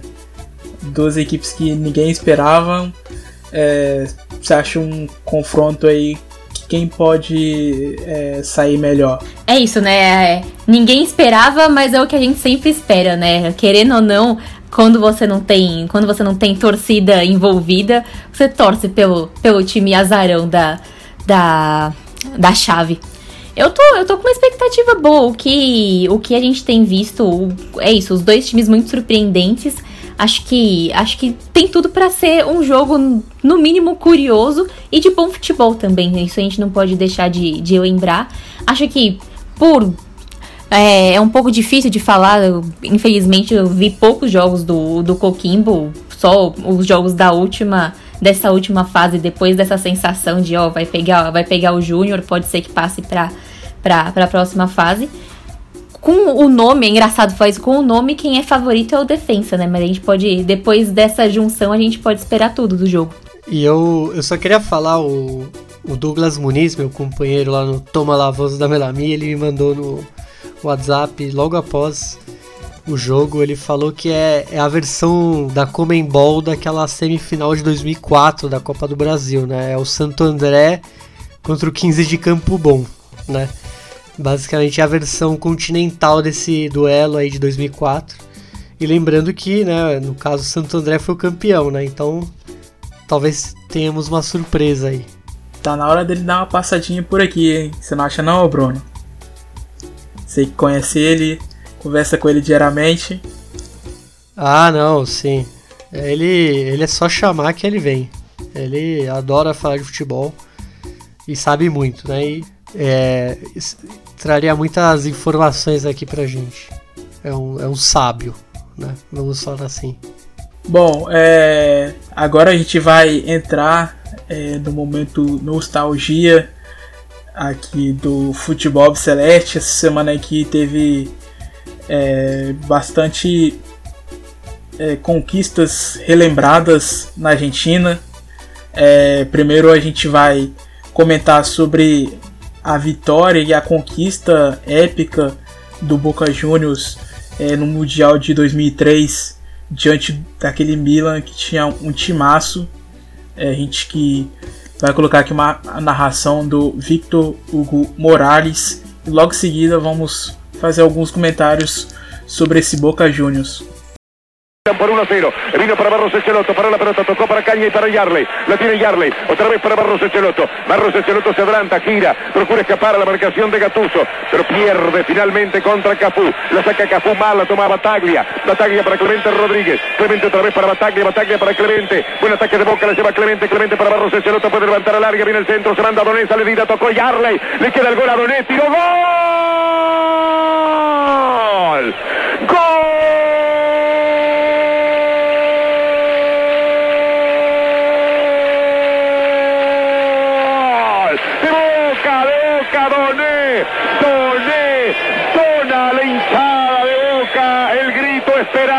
El remate de zurda, magnífico con gran seguridad de Matías Doné, que había tenido en otra volea la gran oportunidad de convertir el primer gol del encuentro. Y ahora Doné, después de un toque de Yarley, que no puede devolver Dida, tras un centro de Barros Echeloto de la izquierda, toca Yarley, rebota en la mano de Dida, le queda picando Matías Doné, Doné digo, empata el partido para Boca, resultado justo, 28 minutos 30, Boca 1, Milan 1, el festejo grande de Boca en Yokohama.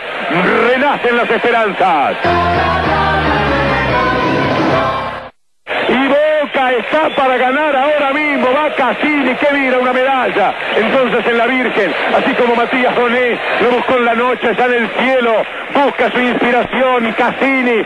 Boca va a ser campeón de la Copa Intercontinental. Vayan preparando los abrazos. Ahí viene Cassini. Se ajusta los pantalones. En sus zapatos blancos. Por fin voy a ver zapatos blancos que den una satisfacción. Me lo imagino el pato Bondancieri, el héroe de la noche. Ahí va a pegarle Cassini. Boca puede ser el campeón de la Copa Intercontinental.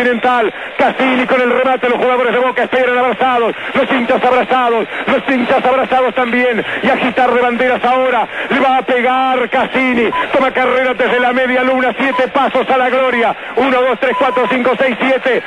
a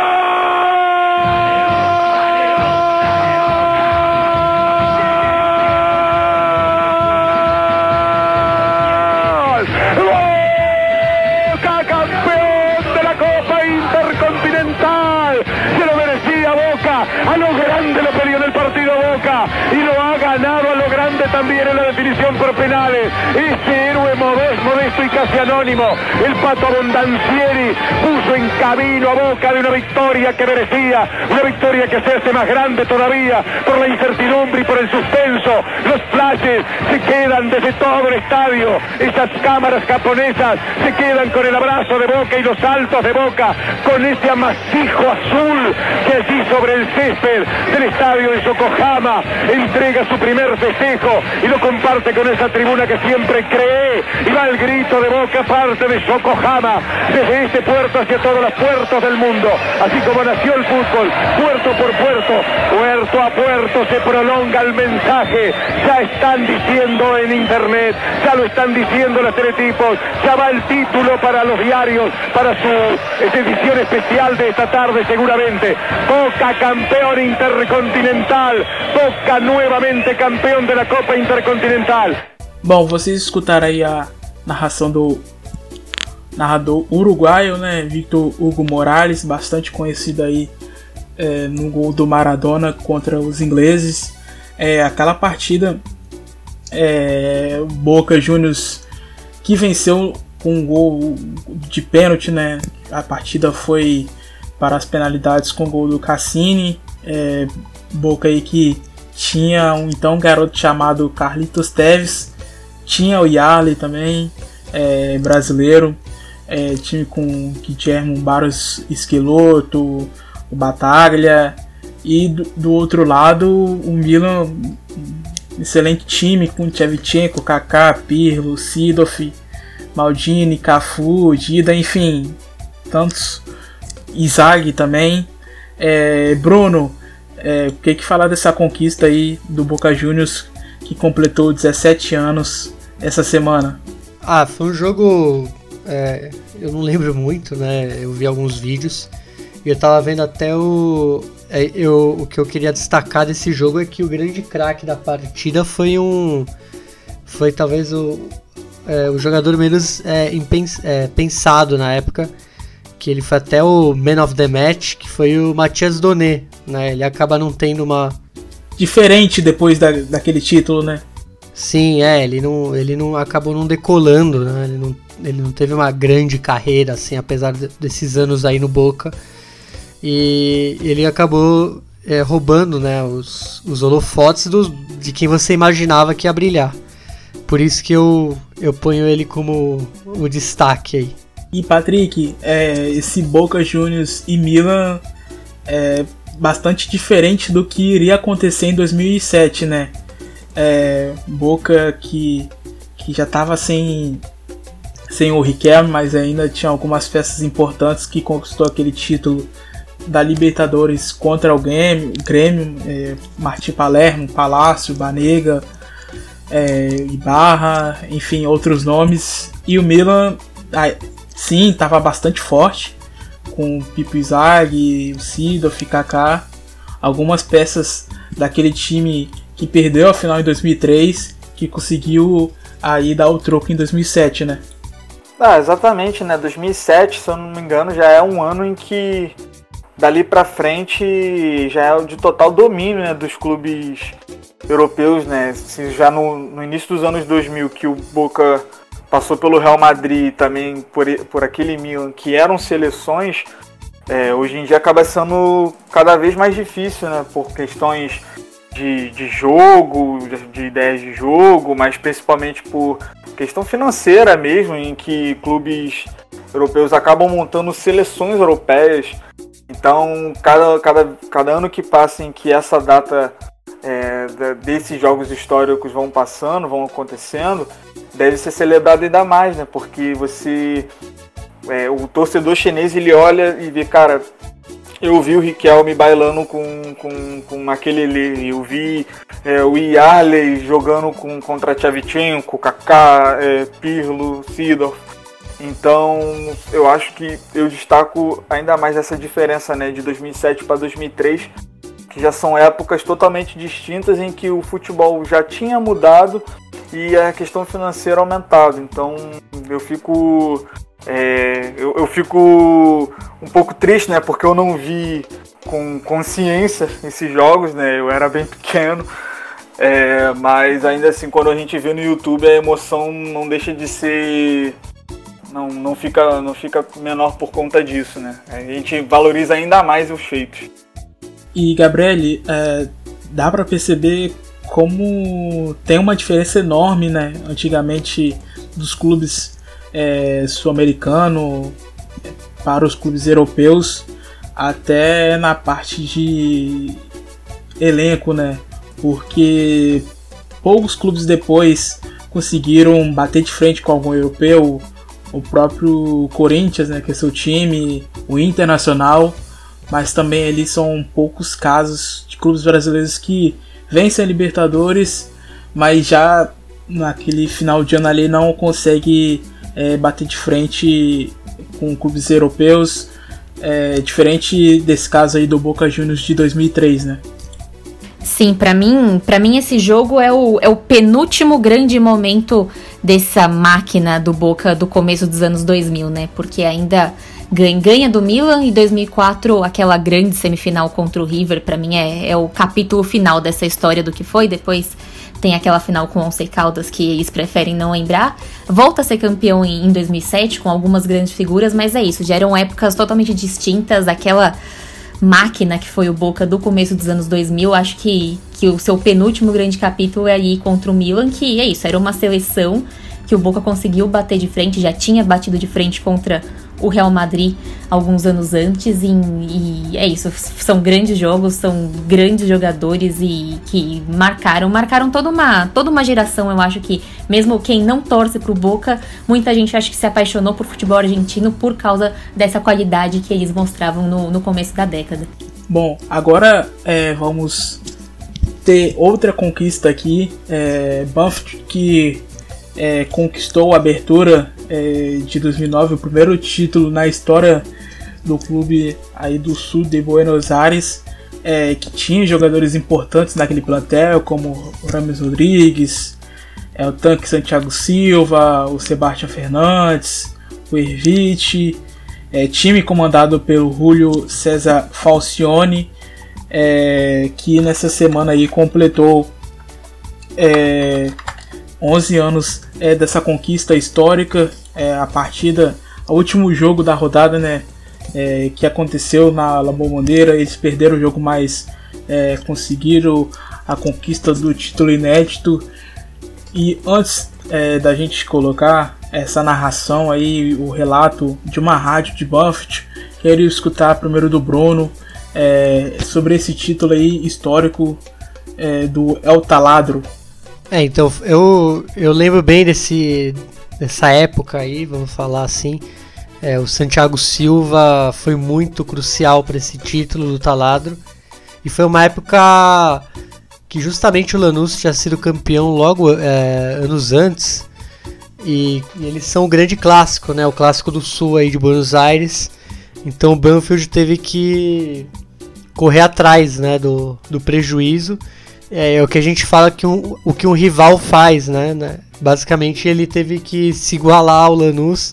Nunca tinha ganhado um campeonato argentino também. Eles pegaram essa força aí do, do rival para também ganhar o seu, o seu argentinão. É, você falou bem aí dos, dos destaques, né? Tio Rames é bem jovem. É, eu lembro bem do Santiago Silva, do Ervite. É, eu não lembro se até o Luquete estava no gol, né? O goleiro de calças, né? O famoso goleiro de calças argentino. E o Papelito Fernandes, né? O Sebastião Fernandes, o, uruguaio, que deram esse título aí, né? Um time que eu tenho muito apreço, né? É, até porque eu estava no Paquembu vendo Ponte Lanús, né? Acabei zicando a Ponte, né? Assim como Zico, os times que que dou meu pitaco aqui, então acabei que eu fiquei mais do lado do Banfield aí nessa rivalidade. Bom, vamos escutar agora o relato da rádio de Banfield e logo em seguida o Patrick e a Gabriele vão é, falar sobre essa conquista inédita para o Clube do Sul. 7 com 45, terminalo, aval, terminalo. Terminalo, Aval, terminalo por todos los cantos, te lo pido. Perdió Newell, Banfield campeón. Banfield es el campeón. Banfield es el campeón. Terminó, terminó, terminó, terminó. Terminó, terminó, terminó. Banfield campeón. Banfield campeón. Banfield es el mejor. Banfield es el campeón. Esos muchachos de Falcioni no pueden con semejante alegría. No les entra en el pecho. Después de 113 años el taladro es el campeón, en la Maurillo, en la Valentín Suárez hay festejos con ojos llorosos en uno de los momentos más importantes para sus vidas, algo que hace su momento más grande de emociones, una de las alegrías más significativas. Hay gente que nació, creció, se casó, tuvo hijos y sigue siendo hincha del taladro del equipo de su padre. E hizo hincha de Banfield a ese niño que no comprendía por qué como un mandato divino le imploraban, le pedía que sea hincha de mi Banfield. Todo ese tiempo ha pasado antes de que el taladro sea el campeón.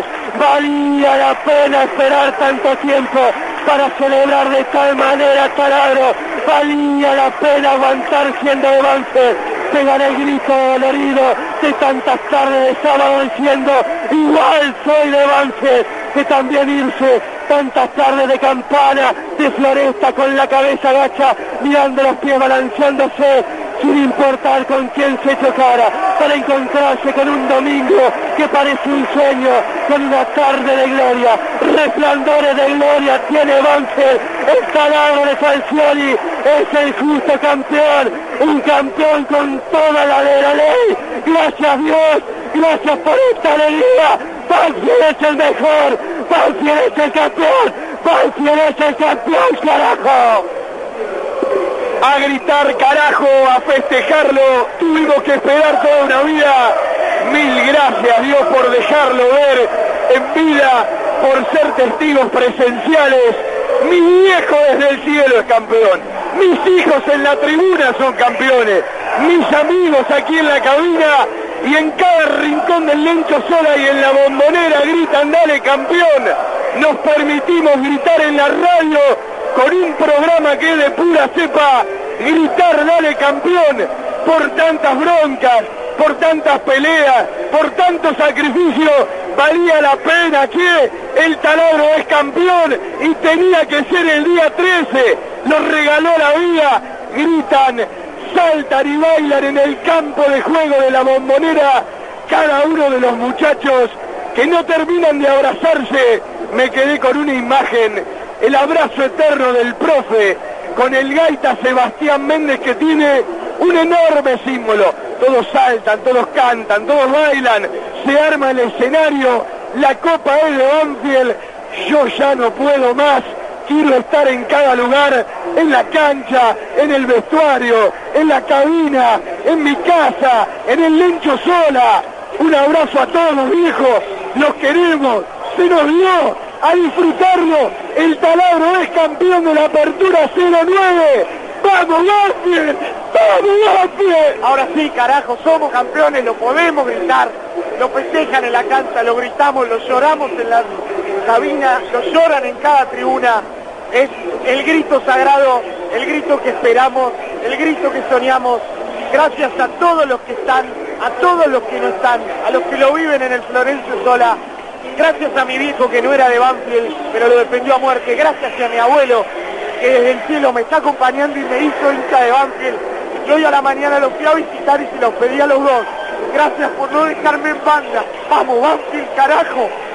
Ahí anda Banfield aún festejando a un incrédulo. El bravo taladro es el campeón. Y hacia las tribunas sus hinchas enloquecen. Se quieren tirar para abajo. Comienzan las caravanas para Maipú y Alcina rumbo a la cancha. Ahí está el campeón. Un digno campeón. Un extraordinario campeón. El equipo de Falcioni es el mejor de todos. Y todo Banfield se permite este grito grande en el fútbol argentino. Ahora todos están saltando y jugando con las manos arriba, entregándose a uno de los momentos más lindos de sus vidas. Saludamos a toda Banfield, la ciudad más bella del sur de la provincia de Buenos Aires, a todo el pueblo de Banfield, gente humilde y trabajadora si las hay, que está viviendo su hora más brillante. Solo es Maipú y Alcina, es su centro comercial, es una de esas casas bajas de Texas, tiene cúpulas, tiene edificios del primer mundo y ya no quedan dudas que Banfield es hoy para siempre la ciudad del fútbol nacional. Banfield es el campeón, un grito que se escucha de norte a sur. Banfield es el mejor, viva el fútbol, gracias Dios por esta alegría. Bom, é, e Bruno, antes de passar aqui a bola para o Patrick, o engraçado é que nesse time tinha dois uruguaios importantes, né? Só que apenas um é, foi convocado para, para a Copa do Mundo, né? É, o Papelito, né? O Papelito Fernandes, que ele era jovem na época, né? E o Santiago Silva nunca.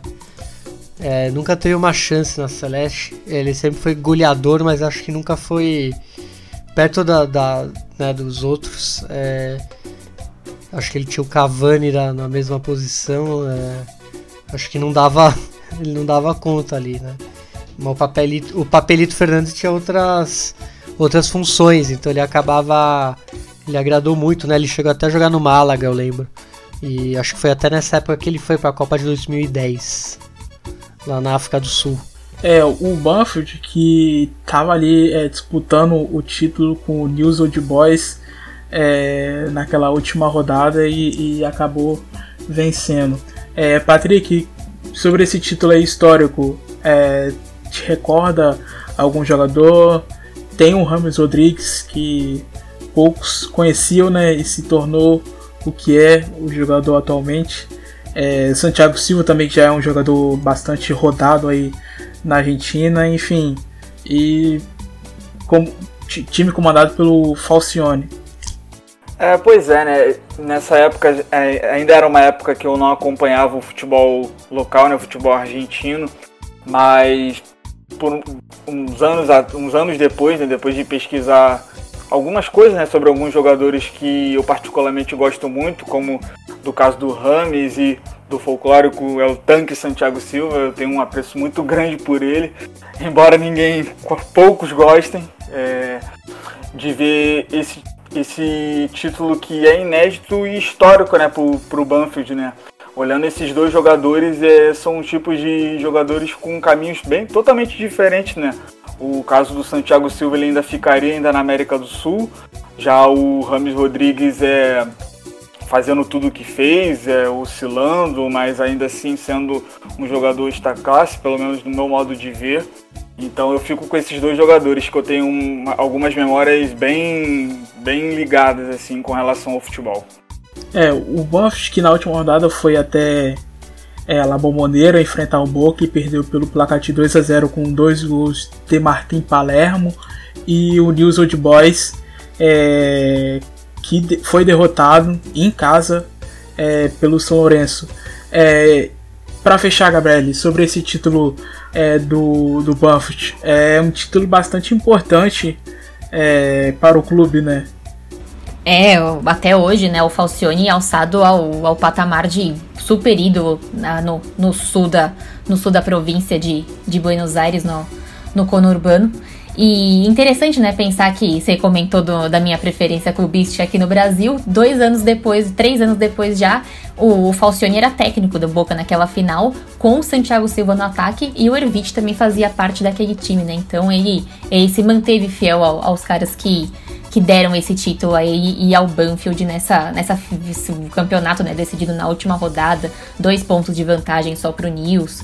É uma, uma conquista bastante histórica pro pro clube de pro, Banfield. E vale lembrar também, Gabriel, que você citou a ida do Evite para a equipe chinense, ele que, que fez o gol de empate é, do primeiro clássico da volta do River é, para a primeira divisão, que foi no Monumental. O River que abriu o placar com 2 a 0 e ele empatou ali no, no finalzinho da partida.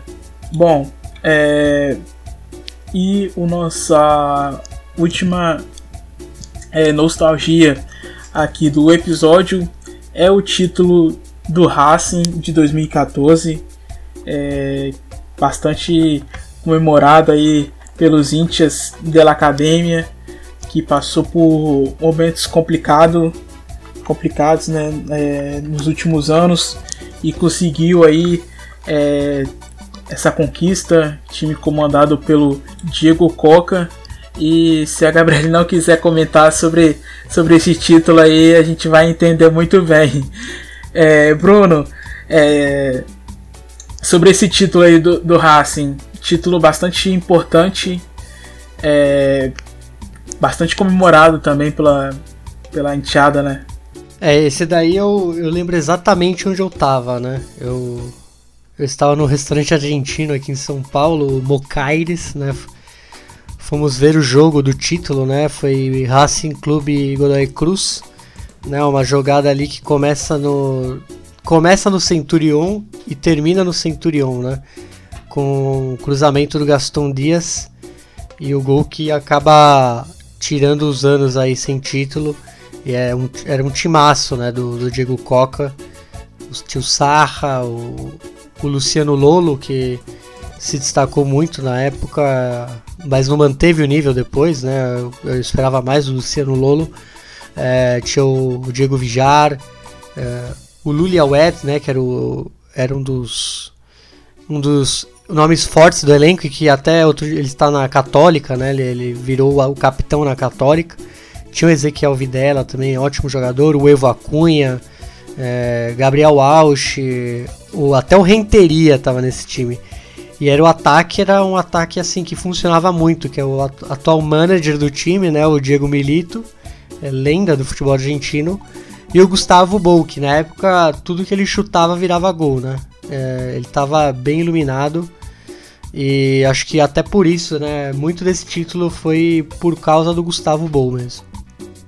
E Patrick, é, sobre esse título aí do Racing, é título histórico porque já fazia quase 13 anos da última conquista, né? O, é, eles que haviam conquistado a abertura é, de 2001, mas aquilo, né? Passando por momentos complicados de quase é, o, o, clube ir à falência, mas conseguisse erguer novamente e um título que Bruno disse, tendo Diego Milito, um jogador é, bastante ligado com o clube, atualmente é manager aí da, é, da, é, da academia time com jogadores importantes também no plantel.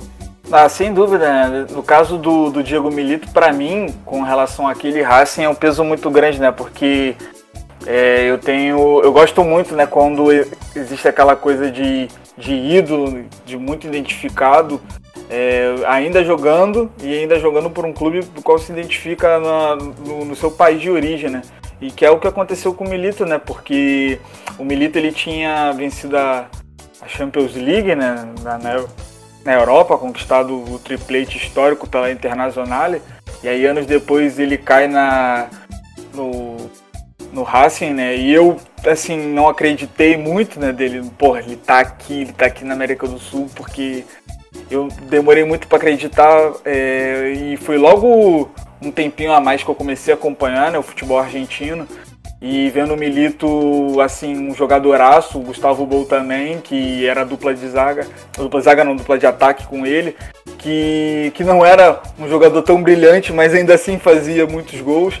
Ali também tinha um tal de Henrique Centurion, né, que muito antes da gente saber, pelo menos eu, saber o que era a peça, e muito comemorado, né, por, pelo fato de como foi a, aquele, o andar da carruagem daquele título, né, que era basicamente bola naqueles dois e eles resolviam. Então, não só do que eles que foi o título, mas como também um pouco do símbolo, né, do que ele simboliza. Se você pegar é, o, o, os feitos depois, é, a devoção da torcida, por exemplo, o, o Diego Milito virou nome de rua, para você ver o quão é grande a, a, a identificação, a argentinidade que tem né, o torcedor pelo seu clube. Então é sensacional e sempre lindo é, voltar é, nesses anos e, e, celebrar o que é, o que foi esse título.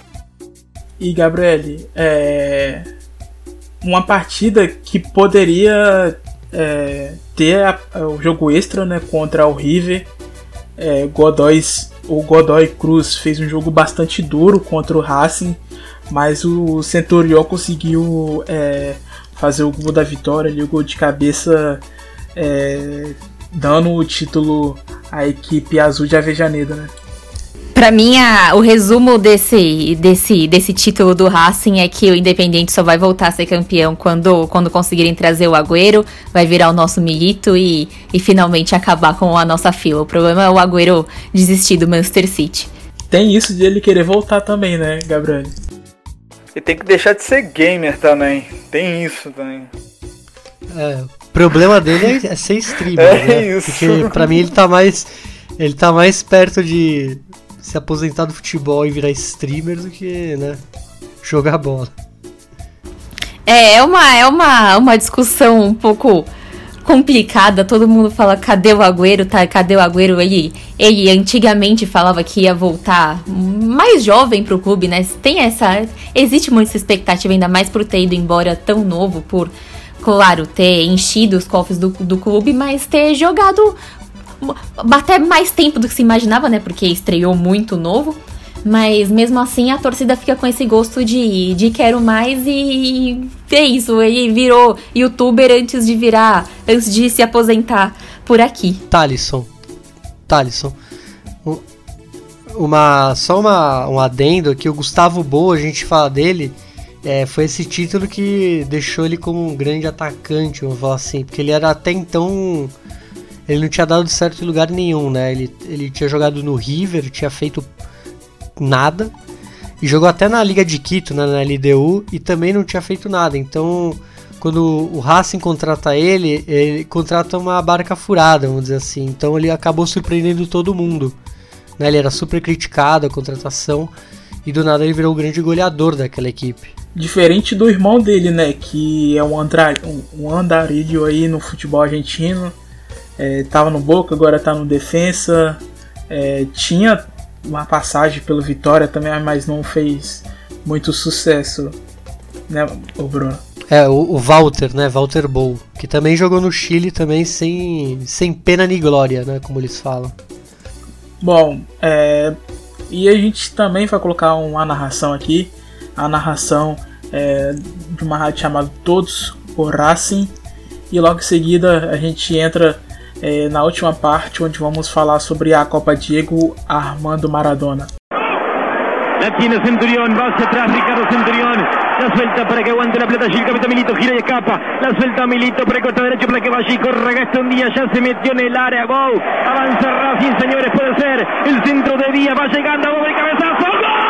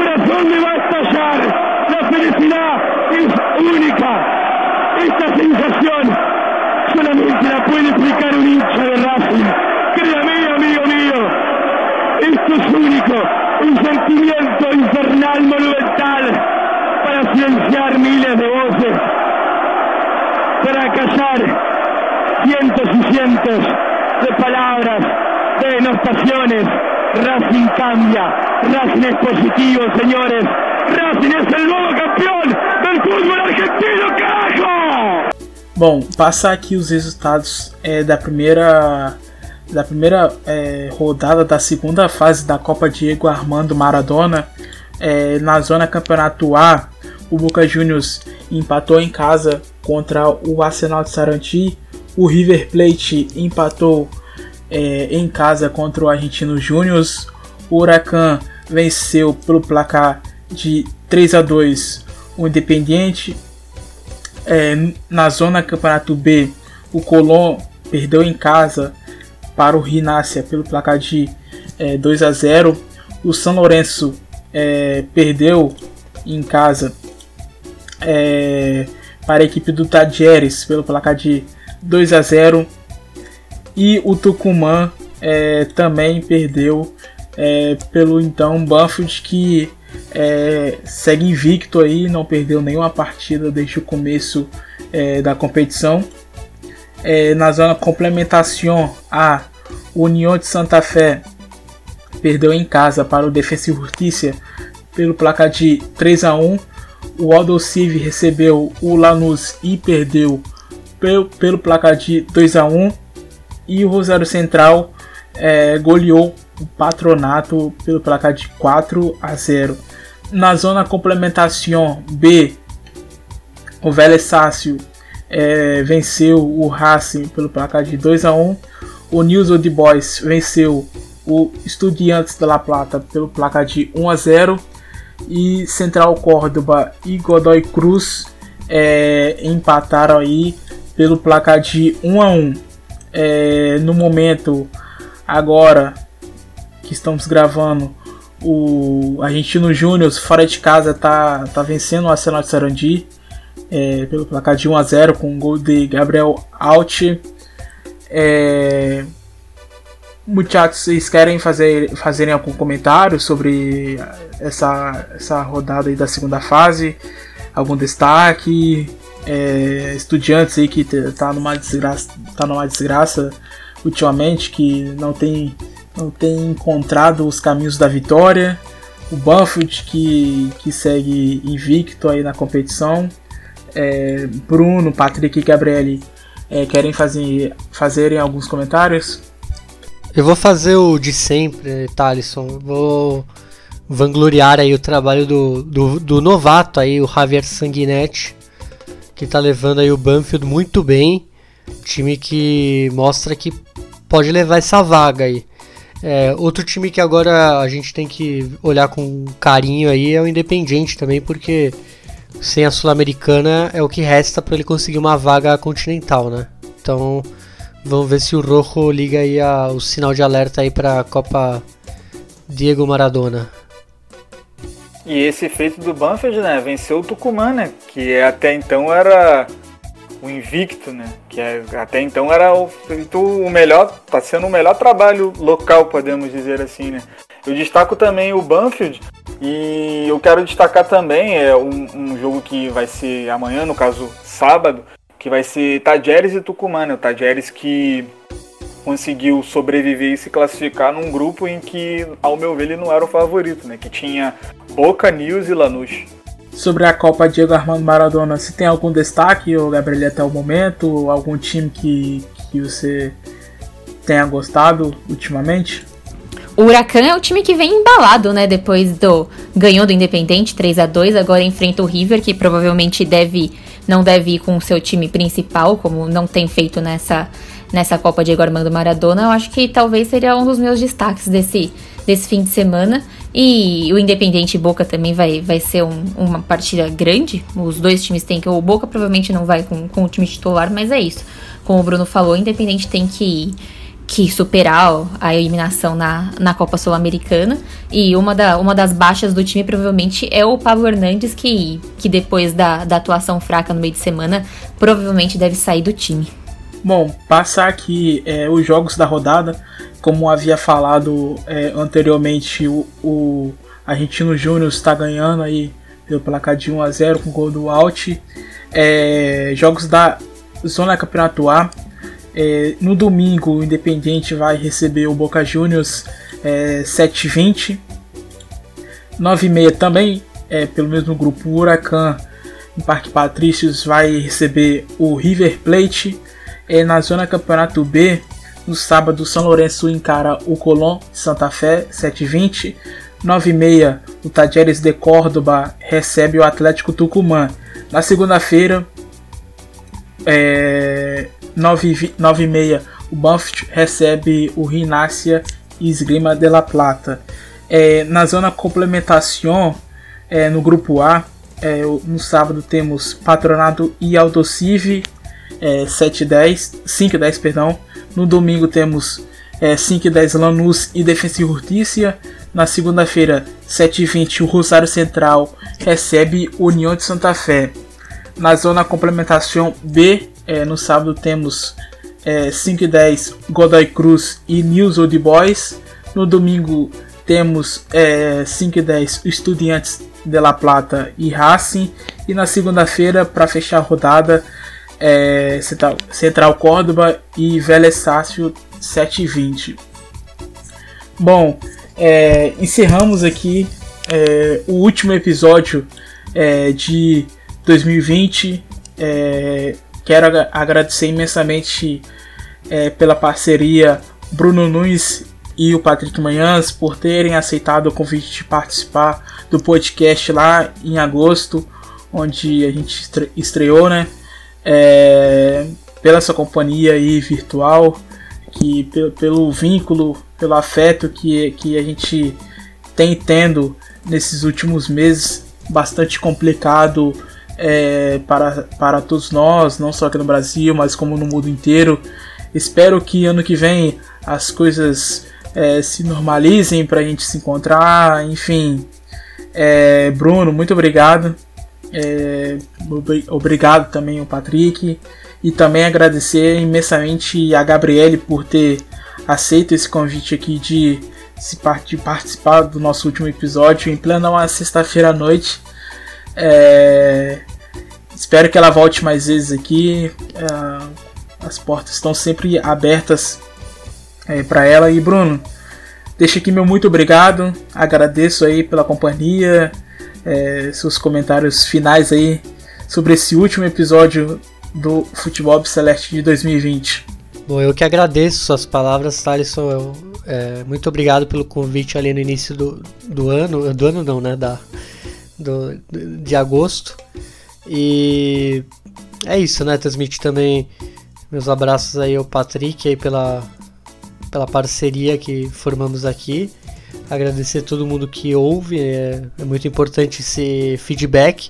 Agradecer a Gabriele que ela é, acrescentou muito no debate hoje. É sempre bom ter um convidado aqui com a gente, como a gente já vem tendo nos últimos episódios, né? Acaba sendo bem mais legal mesmo o, o, o episódio. E é isso, é... espero que tudo melhore, é, desejos aí de Feliz Natal, Feliz Ano Novo, é, para os argentinos aí o feliz dia 6 de janeiro, né, dos Reis Magos aí que é a data que eles comemoram. E é isso, agora é, é pegar o Fernet, né, pegar a Coca-Cola e se embebedar, né? E basta desse ano. É, apesar das dificuldades que a gente teve aqui hein, pra gravar hoje, hein? Por pouco não sai, né, Bruno? Pois é, pois é. é a gente acaba sendo traído pelo, pelas nossas ferramentas. Mas a gente sempre consegue dar, dar um jeitinho aí. Então é bom que tá sempre dando certo aí.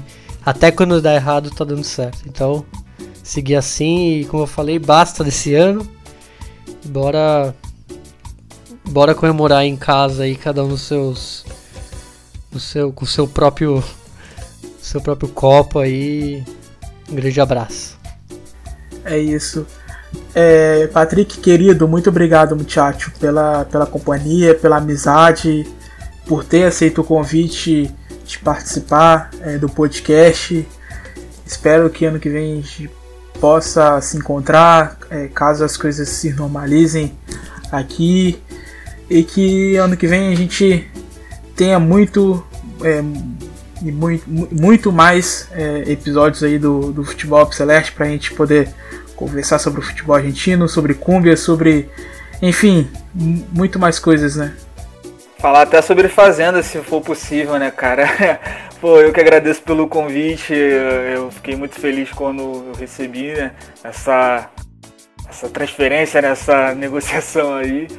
E ter feito também uma bela amizade com você, Thaleson, com você, Nunes também, pô, foi do caralho. Eu gostei muito de estar fazendo parte dessa, desse projeto e estou muito ansioso é, para que ano que vem a gente esteja aí, né? Seguindo o nosso trabalho, falando sobre o futebol argentino, contando muitas histórias, mas também dando muitas risadas, né? Como a gente tem feito, principalmente nos bastidores. Então, um abraço a você, Thaleson, um abraço pro Nunes aí. E boas, boa, boas festas aí de fim de ano, todo mundo na, na sua casa, todo mundo se cuidando, mas também balançando o copo, né? Que vamos beber e dar um basta nesse ano, chega. E agradecer também a Gabriele, né? Pô, ela acrescentou demais no debate, ela ditou o ritmo aí, foi um engante desse time. E que ela possa vir aí outras vezes aí, mano. Tamo junto. E é isso, galera. Um abraço e tamo juntão. Gabriele, muito obrigado novamente. É, falei outras vezes e repito novamente é, por ter aceito o convite aqui de, de encerrar o ano de 2020 com a gente, de ter agregado e muito aqui é, no episódio. Você que conhece pra caralho de futebol sul-americano, de futebol argentino. É sempre, sempre bom ter gente aqui conosco para poder falar é, do nosso futebol sudaca.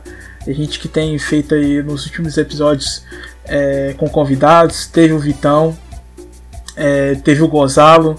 E agora você encerrando aqui o ano conosco. Muito obrigado.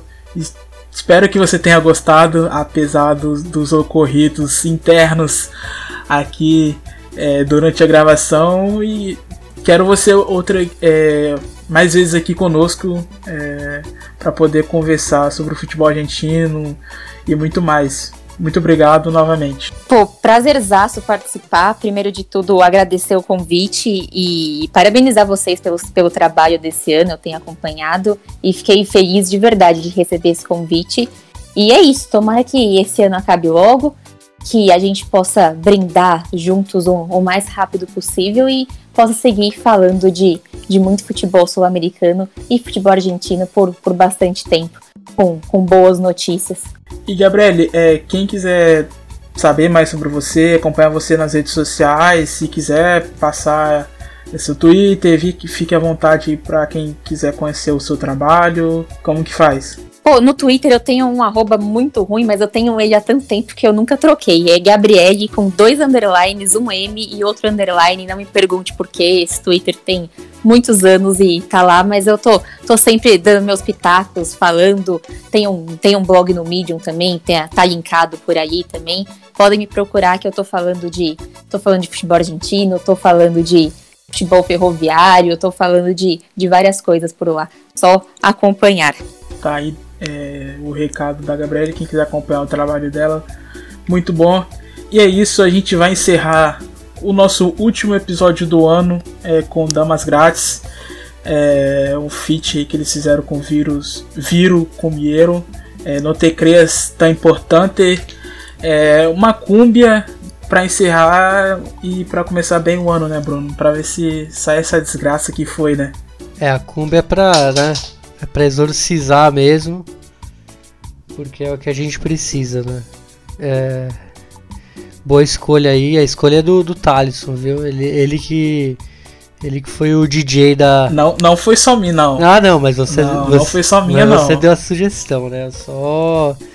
Eu só dei meu crivo também, mas o DJ foi você, né? O... Baita tema, baita tema. É isso então, né, companheiros? É, agradeço aqui. É, é isso. Vamos, vamos, vamos aí tomar o nosso Fernet. É, é isso, então fiquem com damas grátis. Não te creas tão importante. É, até ano que vem, muchachos. Não te creas tão importante.